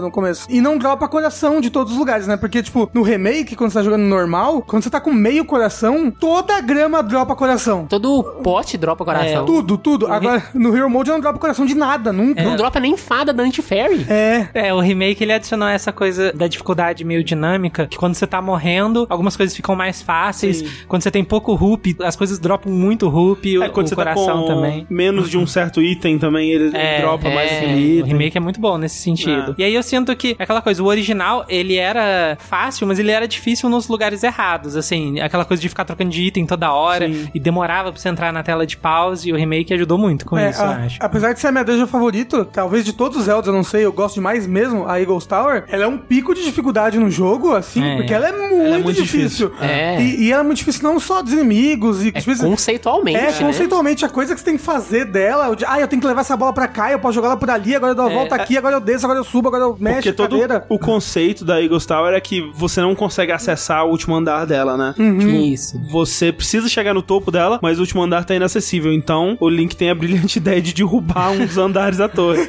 Então, tem quatro pilares que estão espalhados pelo Segundo andar. pelo segundo andar dela. Você encontra uma bola, né? Uma bola de, de ferro, assim, pesada. E você tem que pegar essa bola e jogar nesses pilares. E aí É, os pilares vão sendo quebrados. O, o remake ele ajuda muito com isso, porque os pilares, por exemplo, dá pra você ver que dá pra quebrar eles no Aham. remake, que eles estão meio rachados. É, no original. No original eu demorei pra perceber. É. Mas sempre tem aquela corujinha, né? Que dá uma puta ajuda nas dungeons. É. Inclusive que no, sei lá, no Link to the Past, é tipo aquelas triângulos, né? Os... As dicas dos charachala. Chara chala, é. A dica do chara chala chala lacha. Chamala. E você não precisa de nada pra acessar ele. Você chega lá e a dica tá lá. No Link's Awakening tem essa dificuldade, mas que você tem que pegar o bico da coruja pra É mais um item que você falar. tem que achar na Mas é um item que nunca mais voltou, né? Esse bico da coruja. Que eu sinto que ele tá lá por conta dessa limitação deles quererem milcar ao máximo cada dungeon. Ter mais Uhum. coisas. né? É. E aí, tipo, você tem que pegar esse item e aí ele é uma coruja que te dá várias dicas que são muito importantes em várias dungeons. É, É. e eu sinto que o remake ele facilitou muita coisa também com o mapa dele, que mostra um tanto de coisa que o mapa do original era muito ruim. Tem aquele, aquele tipo de análise que você faz da dungeon, que tipo que o Mark Brown faz no Boss Keys e tudo mais. Sim. Que, por exemplo, algumas dungeons do Zelda, essa informação que o bico te dá é uma chave. Não tem nenhuma indicação. Por exemplo, na Face Shrine, pra você pegar o item da dungeon, que é o bracelete, você tem que quebrar uma parede que não tem indicação nenhuma. Aí você teria que, sei lá, por acaso, tentar cutucar lá com a espada ou jogar a bomba direto, que é mais difícil ainda, né? Ah, E- Quem te fala é a coruja, né? E quem te fala é a coruja, é, é aquele negócio do formato das dungeons, que a coruja de um olho te fala pra explodir a parede pra entrar no outro olho. É muito legal. Que faz você perceber o formato da dungeon Da no dungeon, mapa, é. como se fosse um rosto Sim. e tal. E a Eagles Tower é quando você derruba os quatro pilares, o que seria o terceiro andar, Isso. ele cai e começa a fazer parte do segundo, é isso? Não, Não, o que seria o o quarto, quarto andar cai cai em terceiro. cima do No terceiro. E é legal porque dá pra você explorar o terceiro antes É, e ele isso. meio que não tem muita coisa pra você fazer lá. Ele tem uns buracos É, tem grandes. umas coisas que você não É, consegue você acessar. tem que explorar ele antes, porque o Não, item. eu acho que não. É, não precisa. Não, Não precisa. precisa? É muito desapontador que não precisa, mas É. dá. Mas assim, o jeito que você vai ficar perdido nessa dungeon, você com certeza vai explorar é, muito. com certeza. Você vai ir pra todo cantinho é, é, não, é possível. muito difícil. Mas é mu- Cara, esse conceito é muito legal. Tipo, de você derrubou um pedaço da torre e agora o, o mapa do terceiro andar Mudou. É, ele, tipo, se mesclou. Fungiu. É, fundiu. fundiu. E aí você vai, você segue pro chefe dali.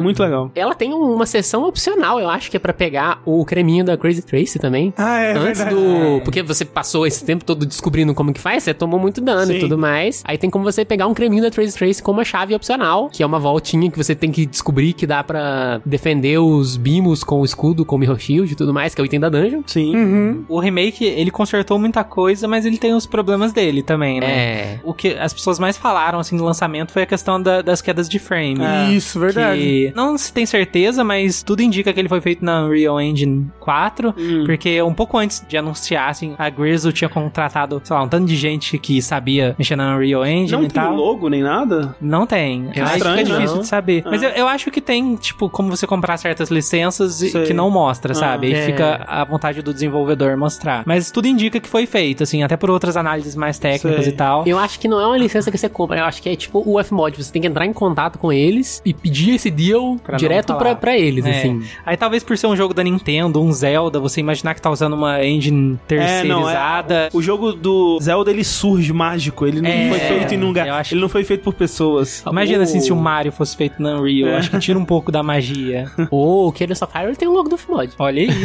ah, é porque é indie, sei lá. É, tem um outro jogo recente da, da Nintendo que foi feito na Unreal, não tem? Animal Crossing. Isso. Versus Doom. Aí eu sinto que muito desses problemas tem a ver com isso, assim, porque geralmente os jogos da Nintendo usam engines próprias que são muito otimizadas pro próprio jogo que tá rodando ali. Aí eu sinto que muitos dos problemas do Link's Awakening tem a ver com ele ser feito numa engine terceirizada e foi talvez foi mais difícil pra eles otimizarem o jogo. É, e, E como pro Switch ainda. Sim, e como você falou, ele não foi desenvolvido pela Nintendo, né? Foi desenvolvido pela Segreso, que tinha feito antes os, Os remakes, remakes do. do Ocarina e do Majoras, né? É. Pra 3DS. É, que eu sinto que eles parecem mais polidos por eles não terem que ter feito a coisa do zero. Sim. O Majora e o Ocarina são bem, tipo, otimizados no 3DS, sabe? É, eles rodam no 3DS original, sem ser o New 3DS, Sim. e sem, sem queda de FPS. É, sem acho. queda de FPS. Agora, realmente, ele cai bastante. Eu sei que uma dica que eu usei pro meu é instalar o jogo na memória do console. O loading também. O loading, ele é. demora. Não. Mas esse, esse acho que é o maior problema do remake. E o fato de que, tipo, o pulo nele é um pulo de verdade, né? Também fazem umas coisas bem loucas que os speedrunners conseguem usar dentro do jogo. Ah, é, tem. Nossa. De andar por cima das coisas. É, e... porque no original o pulo era aquela coisa meio arbitrária pra simular um 3D, assim. Você meio que ficava invulnerável enquanto tava pulando e podia atravessar certos obstáculos. Mas por mais que a animação do pulo do Link mostrasse ele indo até certa altura, não quer dizer que você vai passar todos os obstáculos pulando naquela altura. É, tipo, não existia altura, na verdade, É, né? é. Era 2D, 2D puro ali. Mas aí nesse, por eles estarem usando meio que essa física da engine e tal, ele realmente pula. E isso permite você fazer uns bugs muito loucos. É, assim. inclusive no original tem umas geometrias que eles tiveram que adaptar um pouquinho, porque no original não faz sentido, tipo, o 3D. As camadas ali de, de um andar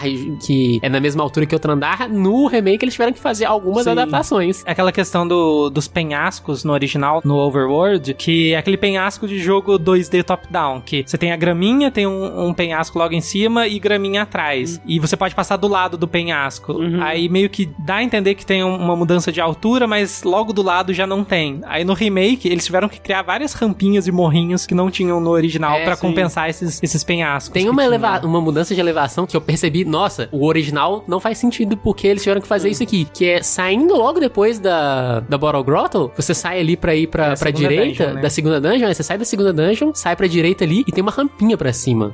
É. Aham. Aquele lugar, no original, é reto, É né? reto, né? É, Quando você tá indo pra montanha, pra aquela parte que tem a, a quarta dungeon, né? Ali tem uma rampinha pra cima. Por que que tem essa rampinha pra cima? Acessibilidade. É, dá, dá pra ir direto da, da Bottle Grotto pra fechadura, não dá porque tem a escada depois. É. Malditos. Eu acho que, assim, é desapontador essas coisas do, do FPS e tudo mais, essas quedas de, de frame e tudo mais. Mas eu acho que, pra mim, pelo menos, não atrapalhou tanto, assim, É. a experiência. E eu sinto que o principal desse remake era fazer o jogo ficar acessível. Não só de questão dentro do jogo, mas tipo em qual console você vai jogar. Porque o Link's Awakening é meio difícil de jogar hoje em dia. E agora com o Switch eu sinto que ele atingiu um público muito maior. E é um Zelda muito legal. Ele é um perfeito primeiro Zelda. Ele é um pessoas- perfeito eu primeiro acho, Zelda. Eu acho também foi o meu primeiro Zelda. É. Então, Eu só gosto tanto de Zelda porque o primeiro que eu joguei foi Link's Awakening. É, é foda, assim, no, no sentido de que o Link's Awakening, Link's Awakening mesmo, ele não tem como ser jogado hoje em dia É. original, né? Tipo, mesmo quando você tinha lá no Wii U ou no 3DS, se não me engano, talvez nos dois, a versão pra comprar era o Link's Awakening DX. DX, isso né? mesmo. O original não tem. A única coisa que eu sinto falta nesse remake era que, obviamente, não daria pra fazer o botão de trocar de um pro outro, mas que ele tivesse mesmo como um bônus quando você zerasse, abrisse esses dois jogos. Que com certeza não ocuparia nada de espaço, né, no, É. no cartucho. Poxa, seria muito legal pra ter ali, sabe, preservado, né, naquele É. cartuchinho toda a história desse jogo, né? Ia ser muito legal, eu acho É. também. O Imagina Nintendo... se tivesse o original e o DX pra você jogar. Pois é. Nossa senhora. É. Se tivesse Mas como que- jogar o DX no Game Boy original. Pois é. Essa opção também. Não, tem um item que o Link pega que é um Game Boy, É. e aí no Game Boy dele você pode jogar. Nossa, o... Nossa, genial. isso a qualquer que você pega no no Trend. Game. É, porra, É, perfeito. Nossa, Nintendo contrate o André. contrata nós. Uma pergunta: azul ou vermelho? Que roupa que vocês pegaram? É vermelho, A né? Vermelhinha, vermelhinha. Azul, gente, pelo Não. amor de Deus. PT, Vai matar os cara, bichos comunismo. rápido. Mas eu joguei no Hero Mode. Eu zerei Aí com você mata os bichos antes deles 19 te mortes matarem. só no É, Real a Mode. melhor defesa é o enquanto- ataque. rapaz. Eu acho também. Eu É, acho que muitas isso. vezes você matar o inimigo antes é melhor do que você tomar o dano metade. Azul? Ah, a outra coisa ruim que o remake trouxe, né? Que foi uma grande decepção, foi o modo de construção de dungeon, né? Que... Ah, é. Ah, é, Ah. nossa, isso existe. Assim, eu não acho que ele é ruim por si só, assim. Ele é ruim perto da expectativa que Exato, foi criada. Que foi aquela coisa meio que tipo, ah, é o Zelda Maker. Vai ser o Zelda É. Maker, né? É. E eu fico muito, muito, muito, muito triste que ele teve essa recepção tão ruim. Porque assim, eu vejo que ele não é tão legal quanto ele poderia ser. Mas eu acho que ele foi um teste. Tipo, se as pessoas Sim, gostassem sim. mais dele. Não, o fosse- Eiji Onuma falou explicitamente isso. Se as pessoas gostarem, talvez a gente Mas aí as pessoas ficaram muito decepcionadas. Parece que sem entender que é só um extra, que o jogo Sim. não é aquilo. Ah, é- até é divertido você montar as dungeons no sentido de puzzle, né? Porque, Porque é meio como é que um puzzle funciona? você, Você montar a dungeon. ganha peças, né? Que... É, você ganha salas. peças que são as salas das dungeons que você já passou por. Aham. É, e tem umas peças extras que você pode pegar, tipo, no trend game, na É. pesca e tudo mais, que o Nampé vai lá e faz uma sala original. Mas é a sala pronta, né? É, é uma sala pronta. E aí o negócio é que a sala ela tem saídas para as direções certinhas. Você não pode rodar a sala, por exemplo. Uhum. E as salas elas têm, por exemplo, escada. Ou ah, essa sala tem um baú, baú, tem uma porta porta, de chave, fechada. é. E aí, quando você vai jogar, você não pode só criar dungeon livre, né? Tem um modo de criar dungeon livre, mas, Mas que mas- não é tão livre-. Mas não te super dá as recompensas, né? Porque o negócio é você ir fazendo as missões do Dampé, que são tipo assim: ah, vai criar uma dungeon nesse formato aqui. Aqui tem que iniciar a dungeon, aqui tem que terminar. E aí você vai vasculhando as suas peças e ver quais peças vão se encaixar pra fazer um, Aquele formato. uma lógica, um formato. Tipo, tem uma dungeon que você tem que fazer um formato de um coração. E tem que preencher todos os quadradinhos. Tem umas partes que são até bem frustrantes, que- especialmente com as salas de escadinha. É, a escadinha nunca, liga do jeito que você certo. acha. Ele conecta meio aleatoriamente as escadinhas. Você não pode marcar "Ah, essa escadinha conecta nessa, porque ele não te dá liberdade nenhuma. Por isso que eu só uso duas escadinhas assim. Mas tem hora que você precisa usar mais É. e o jogo meio que conecta aleatoriamente. Você faz na sua cabeça, não, essa escadinha vai ligar aqui. Aí do nada o jogo ligou a escadinha Ele meio lugar que nada a pega ver. a, mais perto, mas às vezes não. E a dungeon mesmo não é tão legal assim de você explorar depois, porque além de serem salas que você já passou, são salas meio que um Fred Krueger ali de sala. Fred Krueger? Um Frankenstein O Fred Krueger é porque é dos É dos sonhos. dos sonhos, isso. Além de ser um Frankenstein ali de salas e não é tão divertido assim, você tem que pegar todos os baús da dungeon e aí o último baú que É. você pegar é a chave do boss. sempre. E ele não Então, tem tipo, aquela fórmula de pegar o item e abrir parte da dungeon, porque você não pega item nessas dungeons do Dampé. É, é meio Seria- chatinho mesmo, é. tipo, É um outro jogo que não é, É. tão legal quanto o Link's Awakening. isso, é isso. Mas sei lá, aquilo, se botar no contexto de que é um minigame do remake, É um minigame extra. aí é legal. Mas É, sei lá. O problema foi a expectativa. Era pra ser tipo o Trend Game. Que é divertidinho ali de jogar e tudo mais, mas é um só o Trend Game. Calma aí, gente. Que inclusive, No remake é muito mais difícil, né? o da garra, É. nossa, é muito mais difícil porque tem, tem física. Física, né? É, tem física. Aí você pega o Hoop, aí o Hoop sai pelo É buraquinho que da, nem da jogo de garra de verdade, essa Caralho, porra. que ódio. Nossa, Não, aí tem, hora que ele tá assim, tipo, em cima da esteirinha que você vai pegar o negócio e do nada o item pula pra fora. Tem um glitch que dá pra fazer que o item gruda na garra. Só que aí eles preveram esse glitch, aí o cara fala: Ah, eu vou lá tirar pra você. Ah, Aí é? a tela escurece. É, tem um cheque assim de, ah, se a física bugar muito, o dono do estabelecimento vai falar uma coisinha e vai resetar o jogo pra você. Inclusive, a gente quase não falou de uma coisa super importante que acontece caso você tente sair com um item que não te pertence. Porra, isso é verdade. Primeiro Zelda que você pode ser um ladrãozinho. e talvez o único. Que muda o seu nome pra sempre. É, não, é porque E é te dá uma foto secreta no DX. Ah, é? Tem a foto do Link roubando. É a foto do Link roubando que, que não mostra, não tem cutscene dessa foto. É uma foto da vergonha. É a foto da vergonha que, o- que o, o ratinho lá tirou de você enquanto você roubava sem você Tinha que saber. ser uma foto do Link segurando a plaquinha, assim, né? É. Porque no o jeito que funciona a loja, né? Você chega no item, carrega ele e leva pro caixa. Se você carrega o item e sai da loja, Primeiro você tem que dar um Você tem olé. que dar um olé no, no É, porque se ele estiver olhando, ele não te deixa sair. Você tem que Você tem que fazer atrás. ele olhar pra um lado, aí você dá um olé e sai da loja rapidinho, entendeu? Aí você entra na loja de novo. Ou não, porque quando você sai, ele fala: Caralho, ladrão, filho da puta! É isso que ele fala, em inglês. Sim. é, ele fala, ah, você vai poder ficar com seu item aí, mas...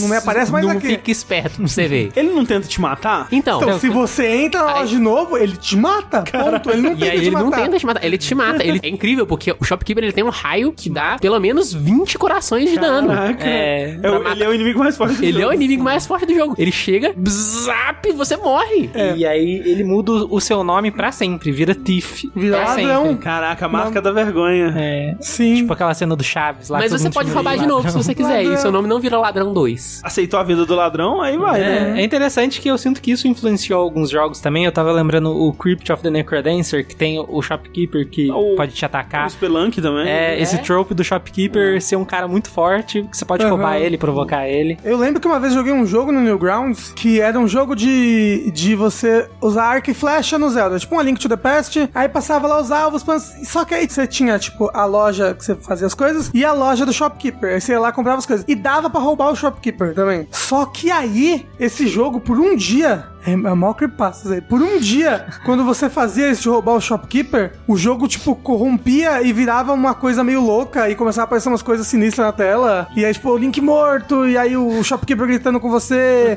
e aí o jogo fala, "Vá, vá, vá, seu ladrão, ladrão, ladrão, ladrão. e aí no dia seguinte eu fui mostrar pro meu amigo isso, eu falei, olha que sinistro isso daqui. E não tinha mais no jogo. Tenho medo, eu tô com com medo. aí. Não sonhei! Mas ó, isso Medo. daí, isso daí que o Link's Awakening faz é o quê? O Link ele rouba, muitas vezes por necessidade ou pro bem. A sociedade não aceita ele, não ajuda ele a se readaptar de volta, fica constantemente apontando o dedo pra ele enquanto ladrão. E aí o que acontece? Ele reincide na vida do crime. E apanha de É novo. isso aí. O Link, ele, ele rouba por necessidade. O Richard chega pro Link e fala, você tem que ter uma pá. É pressão social. Exatamente.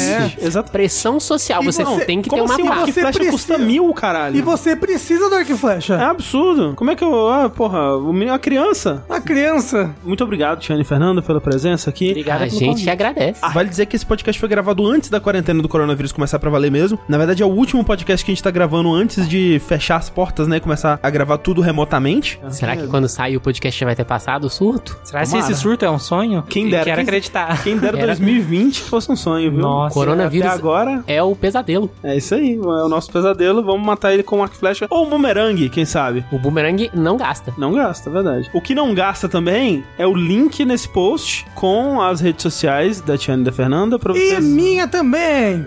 A sua não tá, não, Rafa. E pra nossa página da Steam, pra Exatamente. você dar o wishlist do Unsighted, que ajuda um tantão. É verdade. Ajuda a gente a sair do, do buraco do algoritmo Da Steam. verdade. da Steam. É, isso é, isso é muito importante, né? Tipo, a Steam leva muito em conta os jogos que estão sendo wishlistados. É verdade. Dá uma olhada lá no, no Unsighted e. Tá na hora de acordar, né? Tá na hora de acordar.